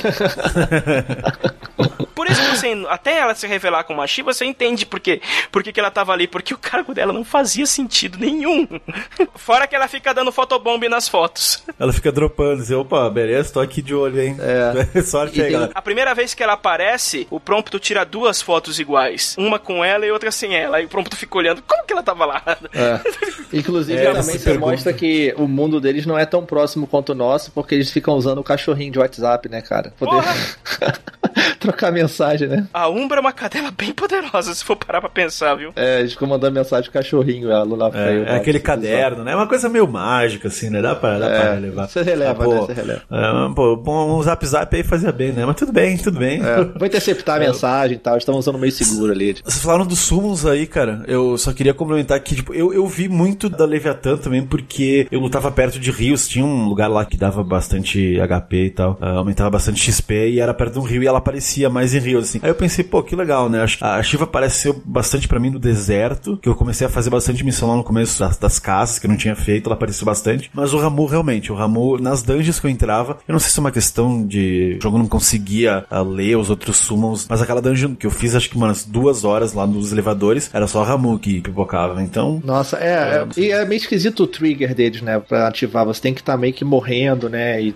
aparece a opção de apertar o botão, tu aperta ele não vem, é muito esquisito. A condição principal é batalha que se estende demais. Vai ficar muito Isso. longa, as chances pra eles aparecerem vão aumentando. eles são muito roubados, né? Eles, toda vez que eles São. aparecem, eles matam. Então, É. até dá pra entender porque eles aparecem pouco e tal. Não, mas ainda assim tem alguns inimigos com HP muito absurdo que eles não conseguem matar. Com mais de 300 mil, eles você não mata com um golpe, não, que não tem jeito. E fora isso, eu gostei bastante do visual do Ifrit. Pela primeira vez ele deixou de ser aquele aspecto mais demoníaco e virou um mais humano. É como se fosse um demônio mesmo, né? Um Infernia, né? Que É chama, muito inclusive. maneiro aquele design. Ele é o cara. único dos seis que caga pros seres humanos. A Leviatã também. Leviatã não tá nem aí pros humanos, mas ela reconhece o poder do Noctis depois que é derrotada. Agora o, o Ifrit não. O Ifrit tá nem aí. Ele não é exatamente aliado do Império também, mas ele também não é aliado do Noctis e não tem a menor intenção de se alinhar. Agora o Bahamut surpreendeu que de um dragão e virou um cavaleiro. É, ficou meio esquisito, né? Também não curti muito, não. Método isso, você encontra os summons e você vai chega na parte de Altícia, onde finalmente o Noctis vai encontrar o Freya, né? né? A parte da live, né? Parte da live. Spoilers everywhere. Spoilerzão aí. Ele chega lá na cidade, que é uma cidade que é muito maneira, você chega de barco, ela fica no, dentro do, de umas cachoeiras, assim, ela toda em cima da água, meio Veneza, né? E acontece que você chega lá e a Luna Freya queria acordar o guardião da cidade, que era o Leviatã, e faz, daí fazer meio que uma armadilha pro Império, né? Que o Império tava por lá também, pra poder tentar dar um ataque nele e já conseguir também trazer o Leviatã pro lado deles, enquanto o Noctis estava lá também, pra poder mostrar o poder do Noctis pro Leviatã e tudo mais. E dá tudo errado no final das contas, né? Totalmente, Tá cara. bem errado, Na- a, né? parte de a parte de conseguir o poder da ave Leviatã deu certo, mas todo o resto, putz. Cara, é bizarro, cara, porque fica um climão essa hora no jogo. Eu não sei se vocês sentiram o peso, assim. Eu reclamo um pouco da história, que ela não é. Ela não se explica muitas É coisas. mal contada, né? Mas Vamos combinar que a partir do capítulo 9 a história começa a correr violentamente. Depois de Altícia, em Altícia mesmo Sim, começa a É, isso correr. fica claro no jogo, porque o jogo te fala, olha, até o capítulo 6 você vai poder explorar esse mundo. Depois é, é a história fixa. É até legal falar isso pras pessoas, ah, nem como spoiler, né? Falar, ó, gente, façam tudo que tem que fazer. E depois é só história e vai ser corredor direto, assim, então. E Não, anda, e é meio né? Eu- esquisito, até porque a partir desse momento, né, de Altícia, o jogo entra em corredor, realmente, fica bem linear. E a história, ela muda de, completamente de tom, assim, é, De é tom, muito cara. esquisito. É muito E esquisito. isso é legal.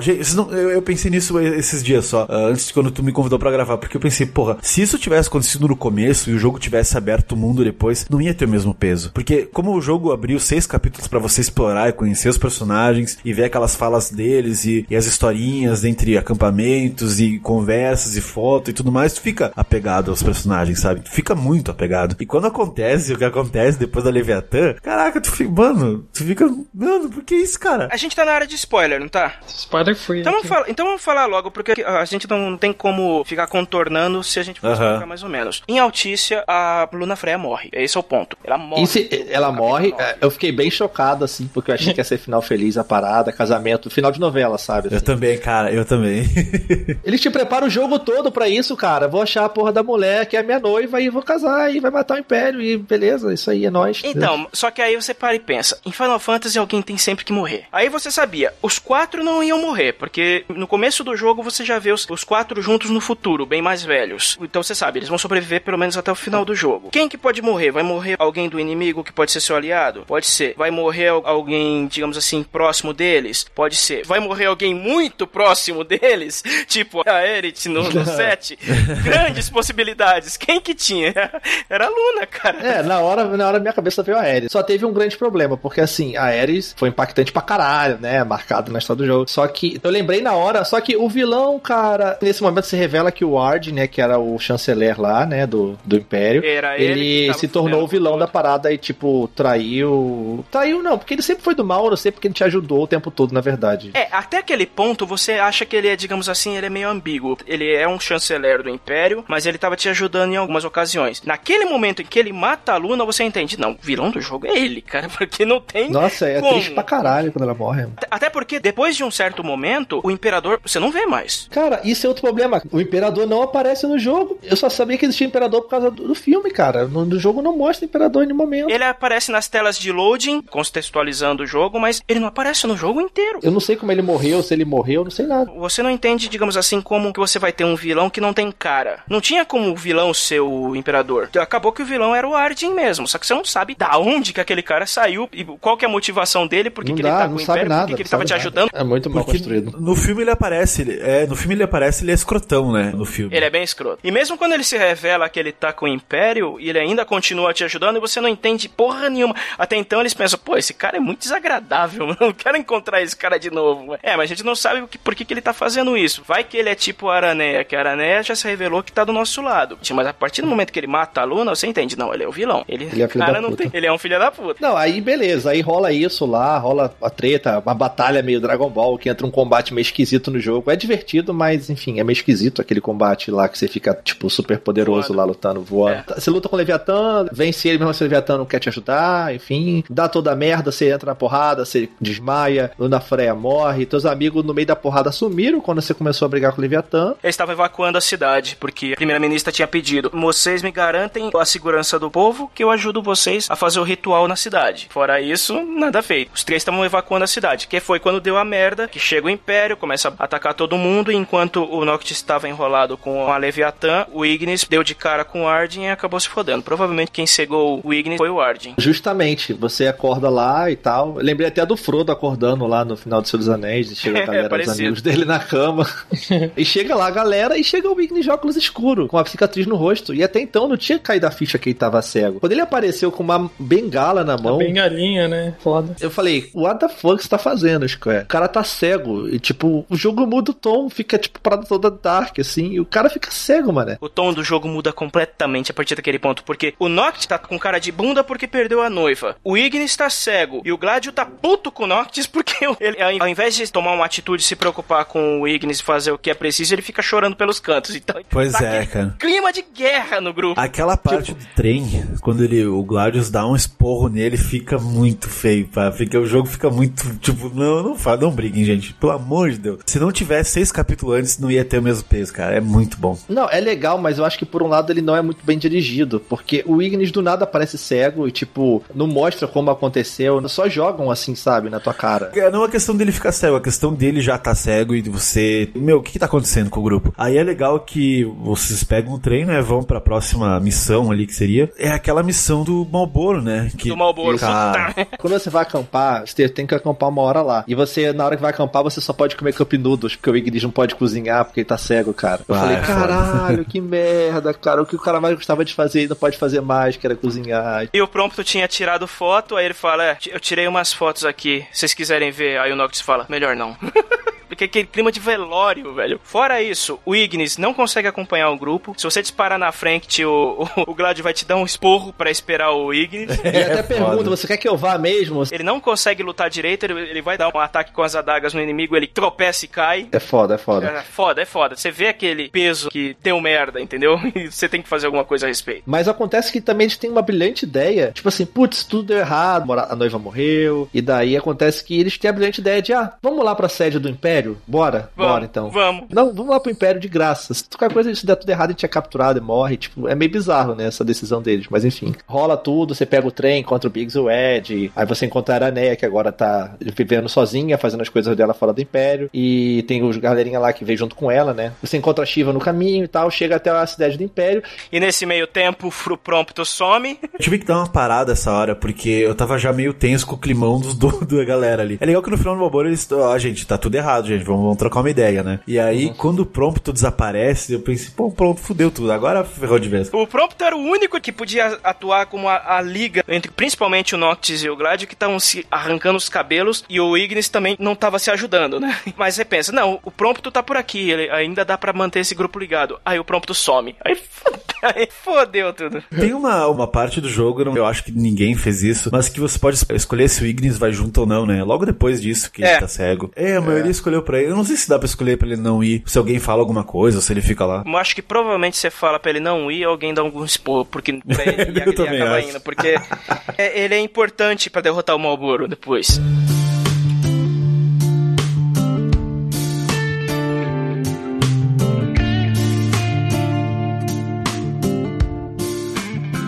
Só para correr com a história, chega no final, você encontra a cidade toda meio destruída já do Império, você não sabe muito bem o que aconteceu lá. Você depois entende que os demônios fugiram, parece que o Império ele pegava os demônios, aprisionava os demônios de alguma forma e pegava a energia deles. Dessa energia deles eles faziam a Magitech, faziam todo o poderio bélico deles. As armaduras Magitech não eram robôs, eram demônios com armaduras. Usavam o Metal Gear deles lá, com o poder dos, dos Magitech, né? Tem um que é muito Metal Gear, uhum. né? Conforme você vai investigando a cidade, o Noct Noctis acaba separado do Gladius e do Ignis. Ele tem o poder drenado, não pode usar nenhuma das armas dele. O Prompto tá preso. O Prompto tá preso na cidade, tanto que eles vão para lá pra salvar o Prompto. Sem que achar ele, né? Aí é que o Noctis tem que abaixar a cabeça e aceitar que tá, tava na hora de fazer alguma coisa, aí que ele usa o anel. Isso, isso. Primeira vez. E entra o famigerado capítulo 13, né? Polêmico capítulo 13. Então, olha só, eu sei, é uma merda esse capítulo. Não sei se vocês gostaram, mas acho que ninguém gostou desse capítulo. Ele é muito arrastado. Ele é longo cara.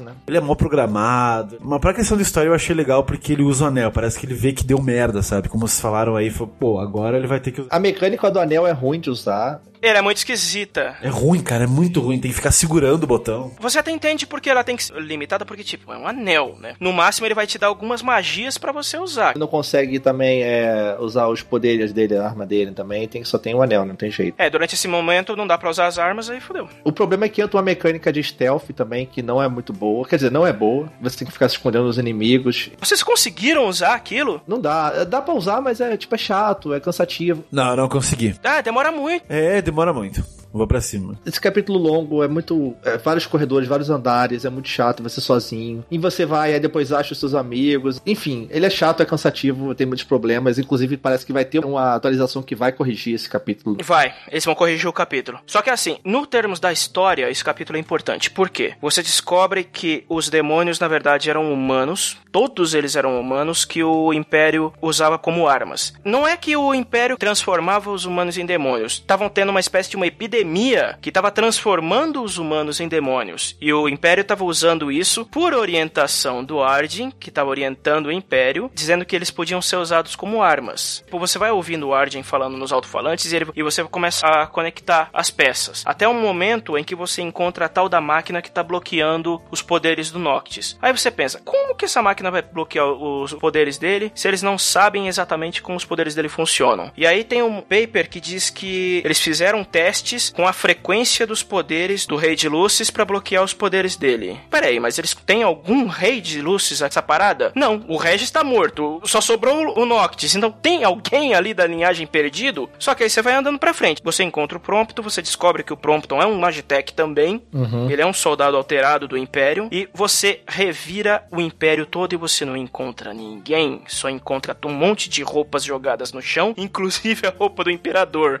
E um monstro chato pra cacete, que é um tal de Foras, que fica te perseguindo pela dungeon inteira, que você não consegue matar até um determinado momento. Pois é, esse monstro, falaram por aí, eu não sei, é uma teoria que ele é o Imperador, né? Ele é o Imperador. Ele é o Imperador. Quando você mata ele, você ouve a voz dele. Ah, legal. Não sabia disso não. Maneiro. Quando você mata ele, você ouve a voz do Imperador falando que ele vai conquistar o mundo, que não sei o que.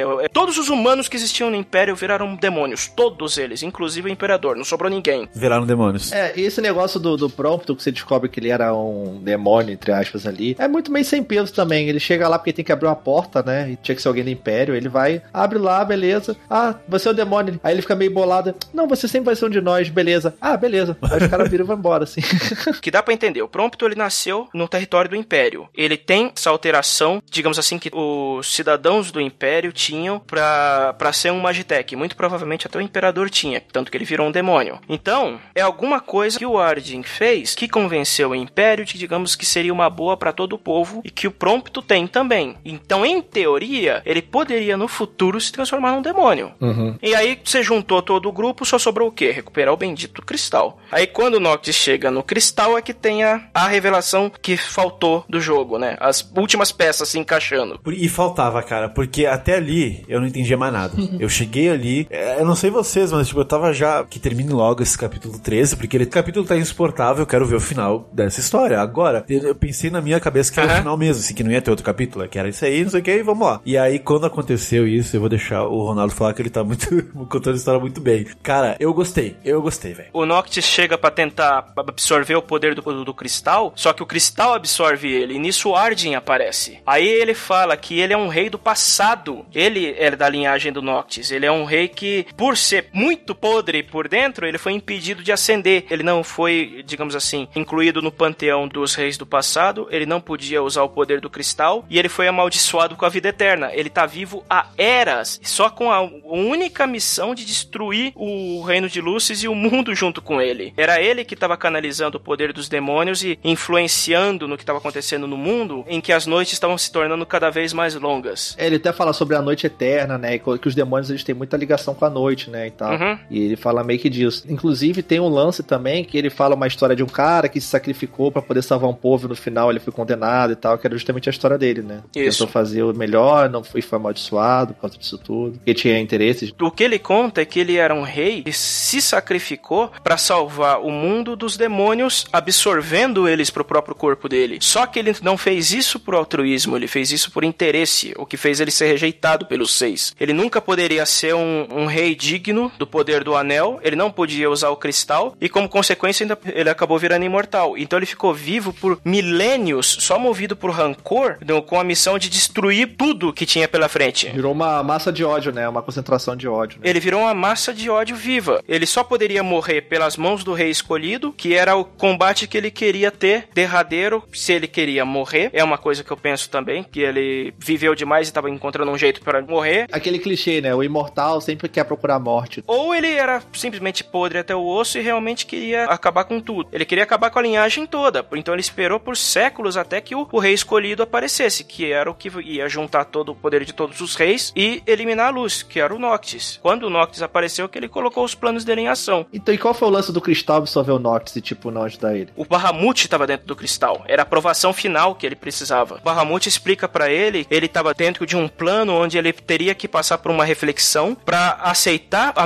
a posição dele como rei escolhido sobre o que ele teria que fazer para banir as trevas. E o Bahamut é bem claro: você vai ter poder de todos os reis, só que o preço é sua vida. Você vai morrer. Ponto. Ali no fim do capítulo você já entende: o Noctis vai morrer e não tem como ele escapar. Vai ter que ter um sacrifício. Ele deixa bem claro, né? Da mesma forma que o Nyx morreu no fim do, do filme do King's Life, porque ele não era um rei de Lucis, qualquer um que usasse, que não fosse da linhagem que usasse o anel, morria. Só que como ele tinha muita força de vontade, e também por razões de roteiro, Total. os reis do passado permitiram que ele usasse o poder do anel e invocasse os reis. Por alguns minutos, né? Exatamente.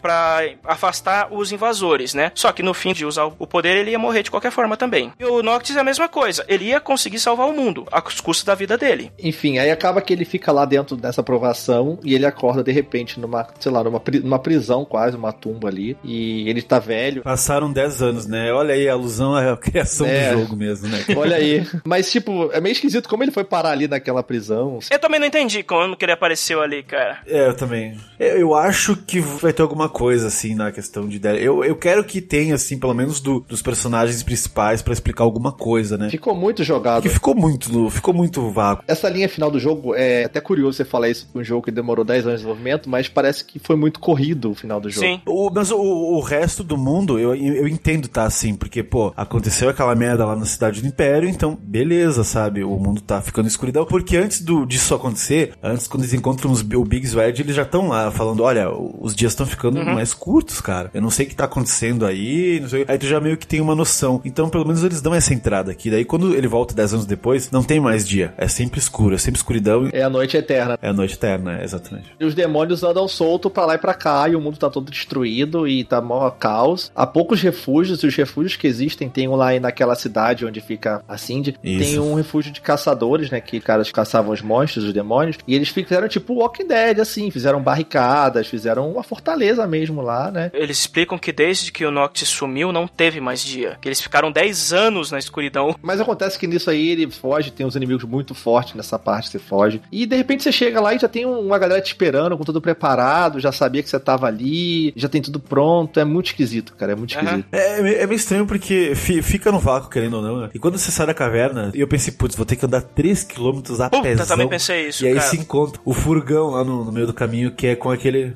aquele garotinho, já tá adulto. É muito legal isso. Isso eu achei legal. Eu não sei se vocês gostaram, mas tipo, eu queria muito ver mais a Cindy, o Cid, depois de, desses anos todos, né? Mas não rolou, né? Eu queria ver eles velhos, 10 anos depois, que eles falam que a Iris virou uma caçadora. Eu queria ver ela mais velha. Eu também. Pena que não rolou. Isso me lembrou muito, sabe o que? Essa parte do mundo destruído é Final Fantasy VI, lembra? Também, também. É verdade, também, também. Você joga no mundo destruído, dominado pelo Kefka, achei muito maneiro isso. Mas é, mas é por isso que eu acho que vai ter um DLC, cara. Porque eles, não- eles não iam falar, ah, então a Iris virou uma caçadora. Porra, ela era uma menininha ali, toda kawaii, É, né? toda queridinha com Noggs e tal. Que, como ela virou uma caçadora? Como assim? É. O waifu do jogo aí, nego fica... então, é, acho que vai ter alguma coisa. Eu espero que tenha. Espero também. Mas é legal, é legal. As missões também são legais. E quando ele encontra os amigos dele, e tá todo mundo velho já, né? Todo mundo grande. Tu chega lá, é- o Gladio tá muito maneiro, com cabelo grande, muito foda. Tu chega lá, encontra a galera assim e. Ah, oi Nox, quanto tempo? Pois é, quanto tempo? Ah, beleza. Ah, vamos lá pra cidade então, onde tá o Arden, agora lá na cidade de Lucis, lá no trono do teu pai, né? Vamos lá então pegar ele então de porrada, agora que você voltou. Vamos, beleza. E tipo, é isso, eles não conversam, não tem nada, não tem tipo nenhum feedback. É muito esquisito, é muito esquisito. Uhum. É, é, um- é um pouco estranho, é um pouco estranho. Esse feedback aparece no, no final, quando você termina o jogo, que aparece aquela cena do acampamento. Você tem que acampar, né? E, cara, como assim eles acamparam? Tipo, a última oportunidade de falarem assim, poxa, nossa última viagem juntos, nosso último acampamento, e não teve nenhum feedback. E depois eles explicam no pós-créditos, enfim. Mas mesmo assim, achei que podia ser melhor ainda Isso, essa isso. cena. Mas enfim. E, e eles vão pra missão, chegam lá na cidade, eles botam as roupas reais, né? De roupa de rei, o Noctis e os outros com a roupa de cavaleiros, de Kingsglaive. E eles vão lá todo elegantes, preparados depois da jornada, finalmente, pra poder enfrentar o Arden. Chega lá a cidade toda cheia de demônios, toda destruída. Primeiro tu encontra o Ifrit, né? Tu encontra O Ifrit. luta contra o Ifrit, que é o que resolveu ajudar ele. Tu luta contra o Ifrit com a ajuda dos outros sumos, né? E aparece o Bahamut, inclusive, também. Luta- Tem uma luta épica, você mata o Ifrit. Uhum. É nessa dungeon, na cidade, que você encontra as armas do Nyx. Você tem que fazer uns bem bolados. Você derrota o Ifrit, você sobe o elevador, desce o elevador, enfrenta dois Red Giant, volta quase tudo até o começo, e aí você vai encontrar um inimigo que eles chamam de Psychomancer, que tem mais de 400 mil de HP. Porra. Você derrota ele e dropa as Kukris do Nyx. Ah, não sabia não. Maneiro. E depois você chega no Arden e ele tá no trono dele sentado. Tem a batalha final. E tem uns corpos pendurados lá na sala dele, tu reparou? Tem. Um dos corpos é o Imperador, Pá, não lembro disso. Que Uhum. eu entendi. O outro era a Isso. Luna Freya. E o outro acho que era o Nix. E o outro era o Rei. Isso. Caraca, não, não, não lembro disso. Pensei que um dos corpos era o Cor, mas depois eu vi a roupa e falei, não, é o Nyx. É o Nyx que tá pendurado. É a única agora que aparece o Nix assim. Uhum. Só que eram, fa- eram corpos falsos, que eles somem, né? Mas eu achei bem maneiro, assim, tipo, pra dar um psicológico, né, no, no Nox. É o impacto psicológico mesmo, que ele ficou o tempo, o jogo inteiro fazendo isso, esse filho da puta. E rola a batalha com o, o Arden e tudo mais. E Como ele é um rei, ele tem os mesmos poderes do Noctis. Isso, e a batalha é só do Noctis contra ele e tal, enfim, rola porrada. Então, o que, que vocês acharam dessa batalha Ah, aí? é bem mais ou menos, assim, a segunda fase dela que você usa o poder lá do, do rei é muito ruim, né? Ela é meio roubada. Mas quando ela, na primeira fase, quando ela é uma batalha de chão, com translocação e tudo, É ela legal. é muito É, legal. Entendeu? Porque ele usa os mesmos poderes que você, fica teleportando. E eu, eu achei interessante isso porque, é como é um jogo meio Kingdom Hearts, assim, né, nessa questão, eu não tem muito o que fazer, saca, na, na questão de batalhas. Não tem muita estratégia pra elaborar. Só, ou você vai pra cima ou você foge, né? Então, eu achei que ficou legal a questão da- das duas formas de batalha, assim, no final. É um negócio muito épico, né? Muito grandioso, assim. É só apertar Rio triângulo na segunda fase que você mata tranquilo. sim, sim, sim. É bem isso aí mesmo. Eu acho essa forma de combate de que ele fica voando com o poder dos reis ativo o tempo todo, eu acho ela meio roubada. Mas ela faz sentido dentro do desenvolvimento da Na história. história, né, do jogo, né? Exato. É a forma plena do poder. Isso. É, agora a terceira fase, que é a batalha quando eles estão esgotados, que eles não têm mais poder nenhum, aquela ali foi legal. E você apanha muito. E acaba que tem a porrada, você derrota o inimigo, ele morre de vez. Só que acaba que no final o Noctis vai até o trono e ele sabe do destino dele, que ele precisa morrer. E ele chega até lá e ele morre. o Noctis morre no final. É, ele invoca o poder de todos os reis no anel, porque ele precisa deles pra banir a escuridão. Que o Arden ainda tá vivo lá dentro do, do outro plano, então ele precisa lim- limar ele da existência. E ele só pode fazer isso com o poder dos reis. Bem bizarro, porque aparece todos os reis dando uma, porrada, né, no, no Noctis. É. Todas aquelas armas e um ataque. É meio Knights of the Round, né? Isso, muito Knights of the Round. O último que vai é o, é o pai dele. E é muito bizarro. Você vê o pai dele dando a espadada nele pra matar ele, cara. É bem bizarro. E ele vai e morre pelo próprio pai. Aí só aí que ele consegue, no outro plano, reunir o poder de todo mundo. Aparece a Luna Freya de novo, aparece o Regis, e aí eliminam o Ar- o Arden de uma vez por todas. E esse lance de aparecer ele, ele no finalzinho meio feliz, encontrando a Luna Freya ali, moca felicidade de se casando no outro plano. Meio forçado, né? Não. É. Ó, o final é triste, gente, mas olha só, pra te confortar, tem eles se encontrando aqui na outra vida. Eles se encontraram do outro lado. É, eu, eu também achei estranho. Eu, eu achei estranho também. É bonito porque o logo do jogo você, você entende que era a Luna Freya, né? Era a Lua Freya Isso. apoiada em alguma coisa, você não entende o que, né? Isso, e quando ele senta no trono e a Luna Freya senta ao lado dele, ela se apoia no ombro dele, eles se beijam finalmente. Fica o Noctis aparecendo no desenho ali, no, do Yoshitaka Amano. Aí ele aparece no logo completo. E ele morre, né? É, todo, todo mundo morre. Todo mundo morre, é esse que é o problema. Quer dizer, o Noctis, a Luna Freya mo- morreram mesmo, só ficaram os três. Isso, isso. Só ficaram os três e os outros. E é legal que eu gostei da cena final, porque vai ficando, vai, vai clareando o dia, tipo, depois de 10 anos, Sim, é muito bonito, é muito bonito. novo, é. aí começa a nascer o sol, e você vê, beleza, né? Existem as árvores, ainda tem os riachos, tem tudo, todos os seres vivos, né? Mas tudo bem, é, é legal, por causa da, da questão de, olha só, gente, agora a escuridão vazou e tudo vai ficar bem. E a luz nasceu novamente. É bonito, poeticamente, né? Não sei qual vai ser o próximo rei, não sei o que, que vai acontecer agora, mas tá tudo certo. Mas é esquisito porque ele realmente não mostra o que aconteceu com o mundo. Como ficou, o mundo tava tudo fudido. É, né? Ele fez tudo e não tem mais rei pra governar essa porra. Não, a linhagem acabou, não tem mais. Não tem. Quem vai governar essa porra? Vai virar uma anarquia essa merda aí. O que, que vai acontecer? Vai virar Roma, vai virar uma república. Entendeu? Fica meio, muito mal explicado isso aí. Parece que eles deram muito sacrifício no final, sei lá, eles nem viram o que aconteceu com o mundo e. Poderiam mostrar pro jogador, né, o que que aconteceu, olha só, o que que vai rolar agora, o que que aconteceu com os amigos dele, com os personagens que estão aí há 10 anos sem aparecer, então eu, eu fiquei meio... Mas talvez o entendimento seja, olha só, gente, o, o jogo principal é o Noctis e a linhagem do rei, então morreu, morreu, acabou. Mas isso do Sei Final lá, Fantasy é, é normal. É comum, né, é normal, é verdade. A cena pós-créditos que vem ali é a cena do acampamento. Isso. Eu achei que não ia ter. Beleza, tá o Noctis ali, do jeito dele tímido de falar, bem japonês ali, reservado. Que vai morrer. É a última missão que ele vai dar.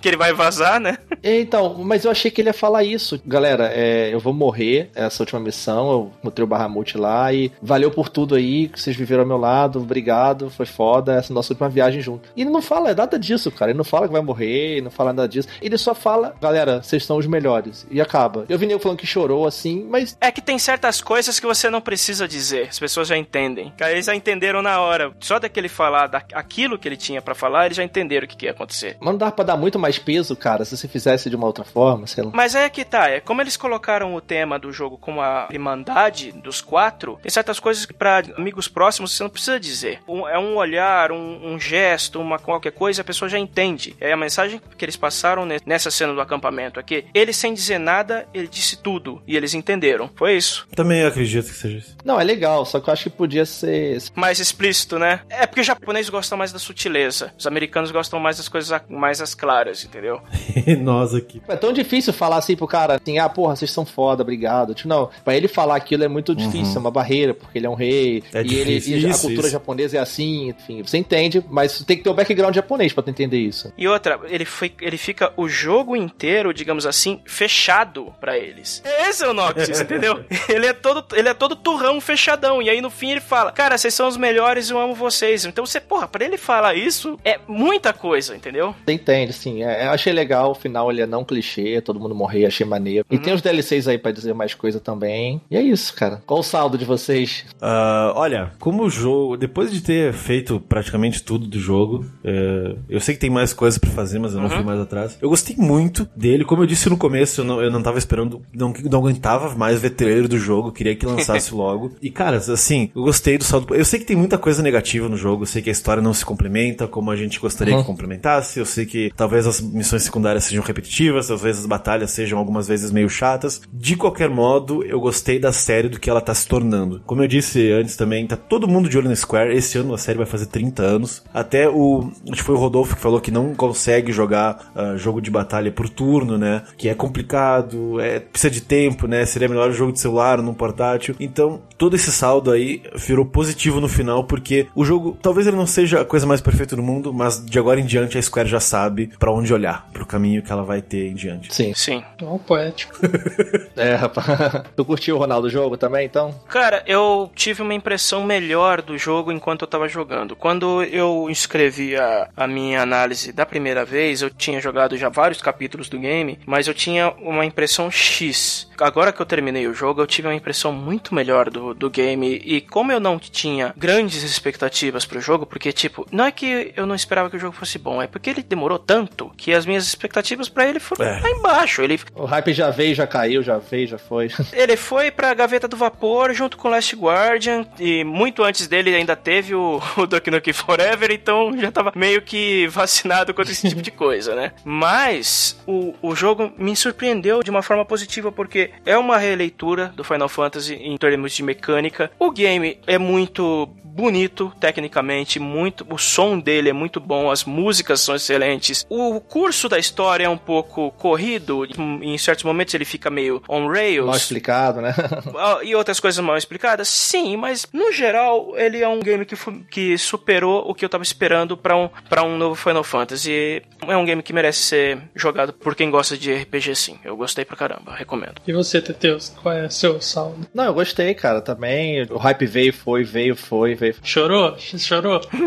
Não chorei, cara, não chorei não, sei lá. Pô, Eu acho que o jeito que eles fizeram as ações, assim, a- principalmente a parte final, que a história é muito corrida, a mudança de tom, o jeito que eles dirigiram as coisas, a- talvez por conta das mudanças de direções, não tenha tido o peso que era pra ter. É uma história que ela é bem forte, pesada, podia ter muito mais peso, muito mais impacto se fosse bem, bem dirigidas, eu acho, as cenas. Mas apesar de do final que eu gosto, ele não é, ele não é clichê, não é um final feliz, Uhum. eu acho isso legal. E o jogo é muito bom, mecanicamente ele é excelente, é muito legal, divertido, apesar dele ser bem simples. Na simplicidade dele ele é legal, sabe? É isso, cara. Agora eu acho que falta a gente olhar o futuro da Square. Agradeço vocês aí terem participado com a gente. Obrigado por aceitarem o convite. Cara, acho que é isso agora. Falta agora a gente esperar o remake do, do 7 e tomara que a não demore 10 anos, né? Pra poder fazer a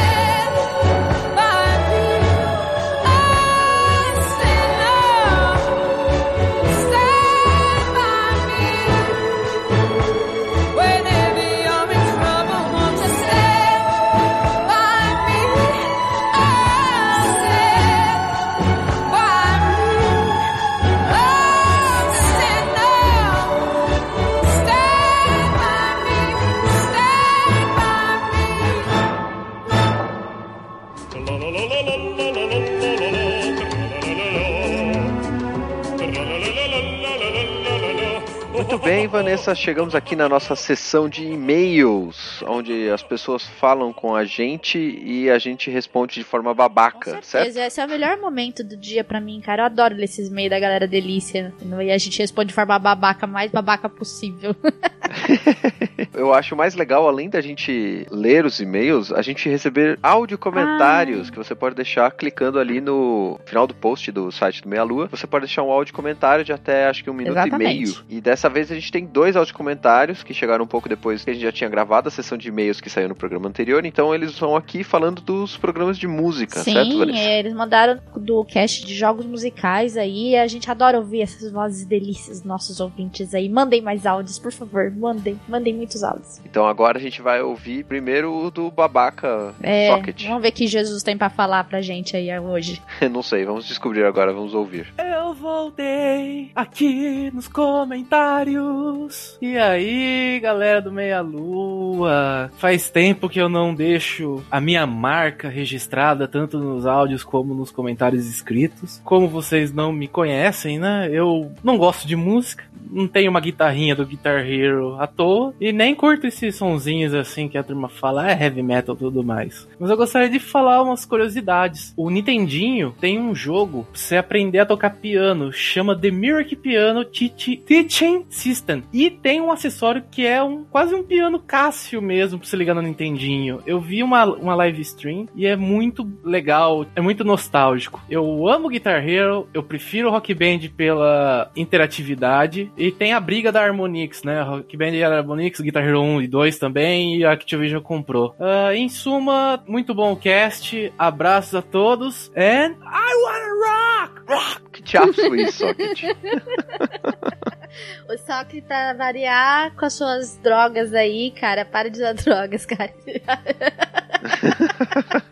Mas olha só de saber que os primeiros jogos musicais, na verdade, não foi de guitarrinha, de piano, foi de piano, né? Cara, demais, cara. e também eu sou uma fã de piano. É muito legal ouvir isso. né? E no NES ainda, cara. Não sabia nem que dava pra tocar música no NES, mas tudo bem. Bizarro, né? Como é que, sei lá, é- pelo menos eu conheço esse jogo específico, né? É, eu não sei, não sei como seria tocar teclado, piano no NES, né? É, a gente não vai descobrir, ele é muito velho, a gente não vai achar esse acessório, então. é isso aí. Mas valeu, Socket, pelo seu áudio comentário. Talvez mande comentários em texto, né? Vai ficar menos, menos feio pra você aí tossindo e cuspindo no, no áudio. Sacanagem. Ô, Soft, melhor aí, cara. De qualquer forma, a gente tem outro áudio comentário que é do Jadson, então a gente vai Com ouvir ele certeza, agora. bora. E aí, jovens? Primeira vez comentando aqui no Meia Lua. Na verdade, é a primeira vez que estou comentando em um podcast. E por incrível que pareça, eu não entrei nesse mundo pelo Nerdcast. Eu comecei pelo SciCast mesmo, e graças a eles que eu soube do Meia Lua. Apesar de já ter conhecido o trabalho de vocês pelo Facebook, eu nunca me liguei que tinha um programa em áudio também. Mas enfim, eu estou aqui mais para agradecer pelo trabalho que vocês fazem com os games e outras mídias, através desses vários anos gravando com podcasts muito bons, recheados de curiosidades e informações. Não apenas falando superficialmente, assim, mas destrinchando jogos, que eu gosto bastante. E gostaria de agradecer vocês também, que graças aos casts de jogos nostálgicos da era 8 e 16 bits, incentivaram agora a zerar esses games clássicos, como The Legend of Zelda, que comecei desde o primeirão mesmo, e fui passando até o Ocarina of Time, o qual estou jogando ainda, e que infelizmente ainda não ouvi os casts especiais de Zelda, por odiar tomar spoiler. Exceto de games que eu não sou tão interessado em pegar pra jogar por enquanto, como os casts do Resident Evil. Mas é isso, vou ficando por aqui, tenho muito pra falar ainda, mas esse áudio ia ficar gigante. Então na próxima eu gravo novamente. Beleza, então fiquem com Deus, galera, e até o próximo cast. Bom, obrigado, Jadson, pelo comentário. Como você comentou dos jogos antigos, né? De a gente falar dos jogos antigos e você ficar com vontade de jogá-los, eu acho que essa é uma das intenções de todo mundo que fala de jogo antigo, porque nem todo mundo nasceu 30, e 30 40 anos atrás para poder ter pego esses jogos quando era pequeno, né? E ter acompanhado a evolução dos videogames. Muita gente chegando a, digamos assim, chegando agora na, vida de videogames, Né? né? O pessoal tá novinho aí, chegando nas fraldas. né? o que não é nenhum crime. Então, assim, é, a, a gente espera que as pessoas vão atrás desses jogos, né? Mesmo que a gente fale que só, só os clássicos e tal, e, e tenha a mente aberta pra pra jogar. Bom saber que você tá, tá fazendo isso e tá, por exemplo, jogando a série Legend of Zelda por completo aí. Espero que você termine ela logo pra poder ouvir os nossos casts especiais. Inclusive, porque em breve teremos o, o Breath of the Wild, então talvez você tenha que correr um pouco atrás aí. Obrigado também pelos elogios que você deu elogio aí pra gente, por, por falar que o nosso cast tem feito um bom trabalho. A gente fica feliz, né, com esse tipo de comentário, porque é, é para isso que a gente grava, né? Para as pessoas ouvirem, quererem jogar os jogos e também terem informações relevantes, né? E bom saber que você chegou pela gente pelo SciCast, os nossos grandes amigos do SciCast. E eu espero que você esteja ouvindo os outros podcasts lá do Portal Deviante, né? Como Missangas, Contrafactual, República, né? Então, muita coisa pra ouvir. E tu tem voz de radialista, cara. Volta mais vezes aí pra, pra gente ouvir sua voz, cara. Sua voz é, é delícia, cara. Volta aí, cara. Não é, não é, não é igual o maluco não, do socket, não. né? Chupa socket. Ai, ai, socket vai ser pego Vai. pra Cristo hoje. Ah, desculpa, ele é. E, e o Jadson falou do Resident Evil, né? Ele deve ter ficado triste que logo depois que ele mandou o, o, o, o áudio comentário veio o cast de Resident Evil, né? Que ainda não jogou Pois os é, jogos. cara. Desculpa. Desculpa. Quem sabe ele começa por esse, né? Pelo Pois é, 7. um bom começo, cara. É uma é uma boa boa ideia, ideia, começar é. pelo 7. Porque o 7, ele trouxe uma experiência muito boa de Resident Evil, cara. Você não vai se arrepender, com certeza. e agora vamos para a leitura de comentários. Vamos voltar um pouquinho lá nos jogos de música, porque tem a galera que chegou atrasado, né, Renato? Você vai fazer um resumo aí do- de uma leitura aí de e-mail do, do Berserk Sun, né, que deixou aí, Berserk Griffon. Deixou uma mini monografia no, no cast, né? É, a gente agradece o comentário gigante, ele é muito bem escrito, assim, no sentido de ter bastante informação interessante e relevante. Então, se vocês quiserem ver por completo o que ele disse, vão lá ler, mas eu vou fazer uma resumida aqui, porque senão a gente vai ter uma leitura de mês de Então uma vai hora e meia. só a leitura do Berserk hoje. Bora lá. É, e ainda tem os do Resident Evil, Caraca. então calma lá. Né? Vambora. Olá, lindos e lindas, e um coraçãozinho. Adorei o cast, mas acho que faltou falar sobre alguns joguinhos. Eu imagino que tenha faltado falar sobre um milhão de joguinhos. Primeiro, Rhythm and Heaven, que em, em japonês fica Rhythm Tengoku. Ele foi comentado no cast com um pouco menos de informação do que ele gostaria, mas ele complementa aqui, falando que a primeira versão é do GBA, lançado no Japão, depois o DS, que ele disse que detestava porque tinha que jogar com a estilos, e depois uma versão do Wii chamada Fever, que graças a Deus ele diz aqui que usava os botões A e B, e uma versão atual chamada Mega Mix para 3DS, que conta com alguns minigames do primeiro jogo e você pode escolher entre as jogabilidades que eram do DS e a jogabilidade normal. É um jogo de, de minigame, né? E você tem que acompanhar o ritmo da música apertando os botões ou batendo com as canetinhas. E ele fala que as músicas e a arte do jogo são sensacionais. Ele fala de um outro jogo chamado Patapom para PSP. Eu lembro do nome desse jogo, eu não lembro de ter jogado. E ele fala aqui que cada um dos botões do PSP, né? Então quadrado, triângulo, círculo e o X faziam um som específico. Então se você apertava o quadrado ele fa- fazia patá, se você apertava a bolinha ele fazia pom, se você apertava o X ele fazia dom, e se você apertava o triângulo ele fazia Legal. tchaca. E aí você ia fazendo os combos de ataque dos personagens, pelo que eu entendi, com esses botões e ele ia fazendo as musiquinhas. Só show. O jogo parece ser bem, bem legal, cara. Olha, eu ia passar horas só fazendo esses movimentos aqui.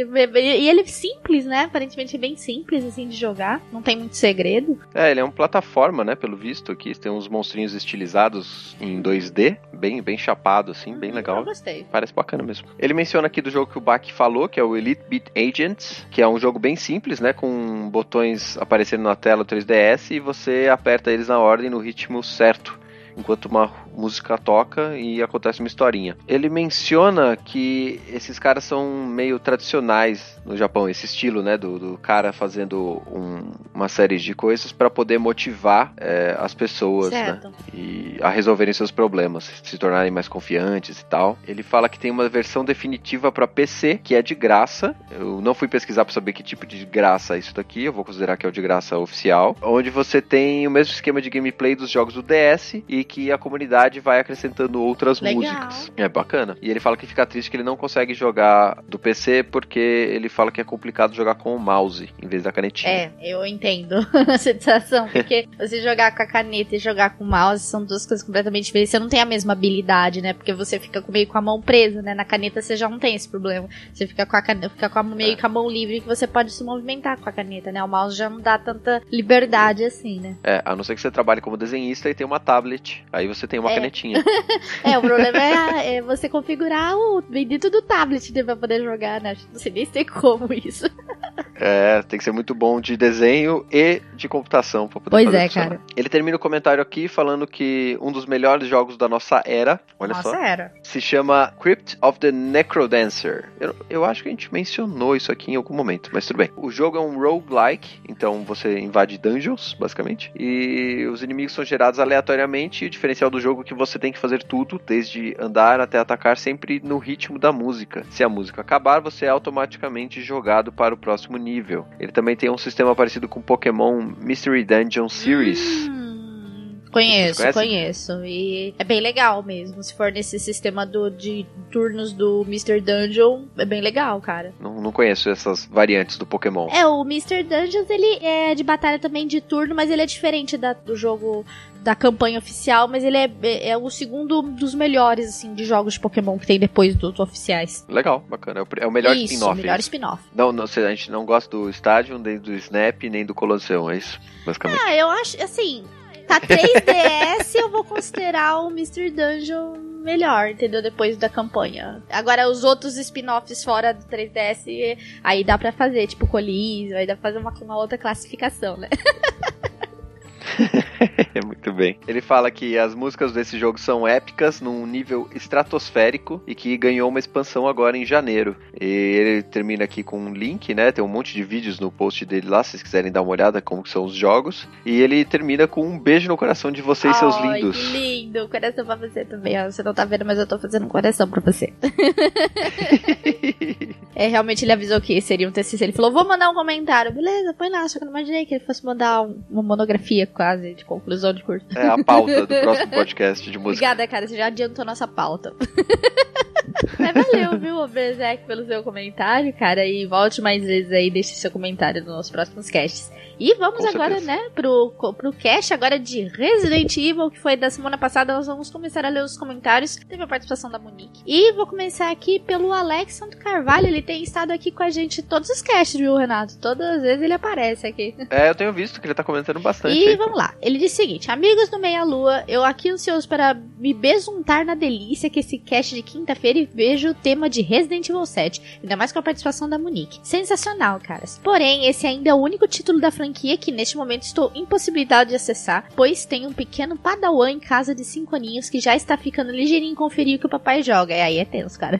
esse jogo é bem pesado. É. pra ele jogar pelo menos agora, né? Sendo assim, ou jogo no Vita pelo modo streaming, com a tela colada na minha cara, ou espero algum final de semana que meu pequeno irá passear na casa da vovó e faço um run play. Mas tanto em uma possibilidade quanto em outra, temo que esta minha experiência não seja não seria apropriada para o Resident Evil. Sendo assim, é mais um game que vai para a minha lista de espera. Consegui ouvir até a margem de spoilers da história. Obrigado, Matheus, por ter respondido lá no Twitter que haveria um aviso no momento crítico. Acompanhe a franquia desde o primeirão lá no Play 1. Não tinha memory card fechei o primeiro sem o uso do mesmo. Hoje me orgulho muito disso. Claro que morri várias vezes nas partes que chegam os Hunters até conseguir zerar o game, deixando o console em stand na hora do almoço, claro. Eu sempre jogando no PlayStation. Passei por todos os títulos, sendo o último que joguei foram as versões remaster dos games do Cube. Pô, que games foda. Bom, é isso. Mais uma vez, muito obrigado e parabéns pela excelência e tudo de delícia sempre. Aguardando ansioso o cash SNK, Neo Geo, Coffee. Obrigado pelas respostas. Forte abraço, galera. Valeu, Alex, pelo seu comentário, cara. Realmente, esse é um dos Resident Evil mais pesados que teve, assim. A questão de gore dele é muito pesada.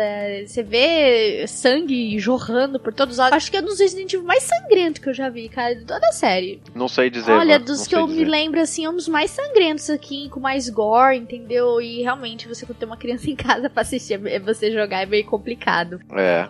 Realmente, cara, espera crescer ou joga com a cara colada no monitor e espera a criança sair. É, o Alex agradeceu aí o, o aviso de spoiler, né? Mas esse aviso de spoiler só existiu porque eu tive que tomar o spoiler. É, alguém teve que tomar spoiler, gente. eu e o, o Bak também, que, tá, que quer jogar. Acho que o Bak tá jogando, Uhum. inclusive. Mas ele ainda não tinha chegado no final ele acabou tomando uns spoilers Triste, também. cara. Mas faz parte do ossos do ofício. Mas obrigada, Alex, pelo seu comentário, cara, de sempre aí. Volta aí, cara, sempre. Ai, que delícia, cara, obrigada. Com certeza, você pode deixar que vai ter cast de King of Fighters muito melhor que Mortal Kombat, Chupa. Caio? Beijo pra você.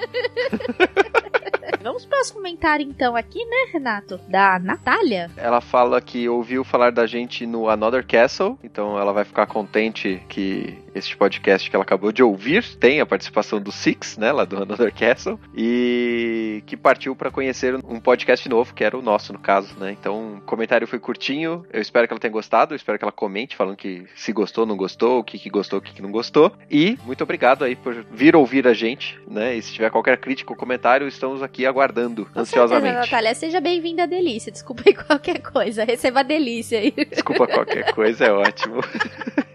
o Jadson, que mandou o áudio comentário, né? Ele falou aqui que acabou de, de mandar o áudio comentário, agradecendo, etc. Espera que chegasse. Você com certeza já ouviu seu áudio comentário. Muito obrigado aí pelo seu comentário em voz e por ter lembrado a gente que tinha um comentário em voz no seu comentário em texto. Não, isso aí, muito bom. Obrigada, viu, Jadson, pelo seu comentário, viu? Agora vamos para o Marinaldo Biboca. Eu chamo ele de Biboca, tá, o, Renato? Porque o nome dele tá em. Eu, eu demorei umas três horas pra ler o diabo do nome Mas dele. não- ele frequenta as lives, eu sei quem ele é. O nome dele é Marinaldo mesmo. É o Virgem Apaixonado das lives. Ai, que Ah, é ele. Muito bem. Vamos lá, bem. você vai mandar beijo, um beijo pra quem? Vou mandar um beijo para minha mãe, pro meu pai, pras minhas tias, pros meus tios, pros meus primos, tudo pros meus irmãos e outro pra você, Pra cada um de vocês. Ai, que delícia, cara.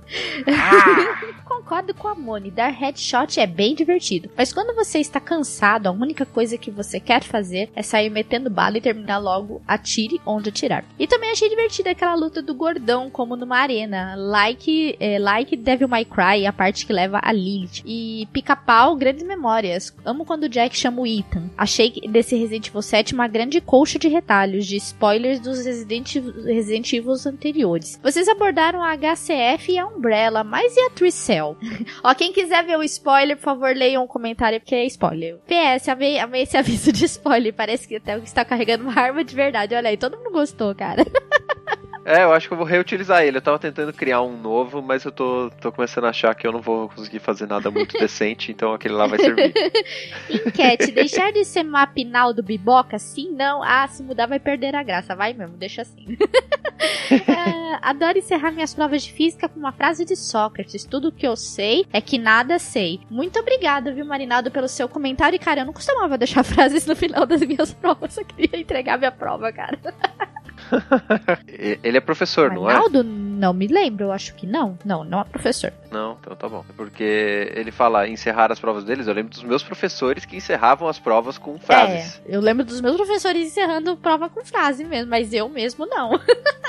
então, eu não sei se ele é Exato. professor, mas enfim, é, a gente não sabe nada também o que, que vai ser do futuro de Resident Evil, cara. Há várias É. vertentes e o Resident Evil 7 deixou um caminho aberto para várias possibilidades. Pode acontecer qualquer coisa. Eu já pensei em várias coisas, mas eu não vou nem tentar abordar nada, senão eu fico louca pensando, né? Obrigada, viu, Marinaldo Biboca aí. Você quer falar alguma coisa do comentário dele, Renato? Não, eu só quero que Resident Evil 2 Remake saia logo e que logo em seguida eles façam o Code Verônica e esqueçam o Nemesis, porque o Nemesis é chato, desculpa. Não, não fala isso do Neme. É triste.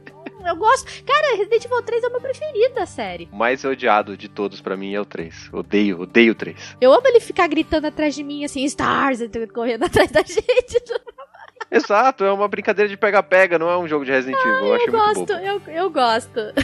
Mas eu já falei isso pra Monique, ela me xinga do mesmo Eu jeito. não vou então xingar você, eu entendo o seu posicionamento, mas o 3. É que o 3 me marcou bastante, né? O 3 ele fez parte muito forte. Não, o 3 é muito marcante, ele é muito marcante. É, que o. Eu, eu tinha Nintendo 64, eu não tinha Aham. PlayStation. Então, pra mim, o 2 é o, é o episódio Ah. marcante. É aquele que me fez gostar de. Se você prefere o Resident Evil. Tyrant, então. Bom, isso aí, Marinaldo. Nós, deixa seu comentário como sempre aí, está sempre participando. E ai, que delícia pra você também. Ai, que delícia.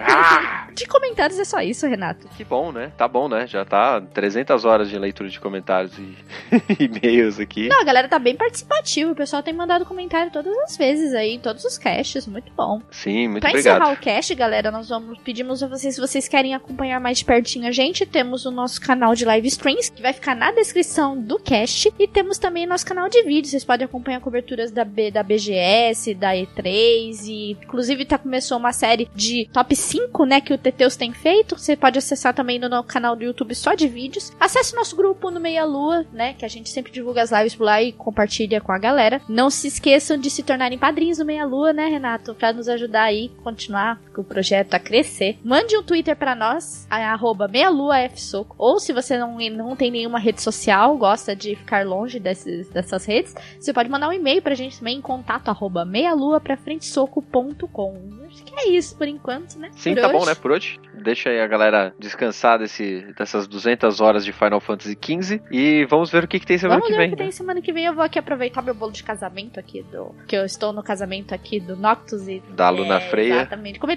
comer esse bolo aqui, pôr meu martelo pra descansar e aguardar o próximo cast. Ô, Van, você não tá achando esquisito que esse aqui é o único casamento que tem Cup Noodles? É muito bizarro, Cara, isso, não é? é japonês. Não é pra perguntar.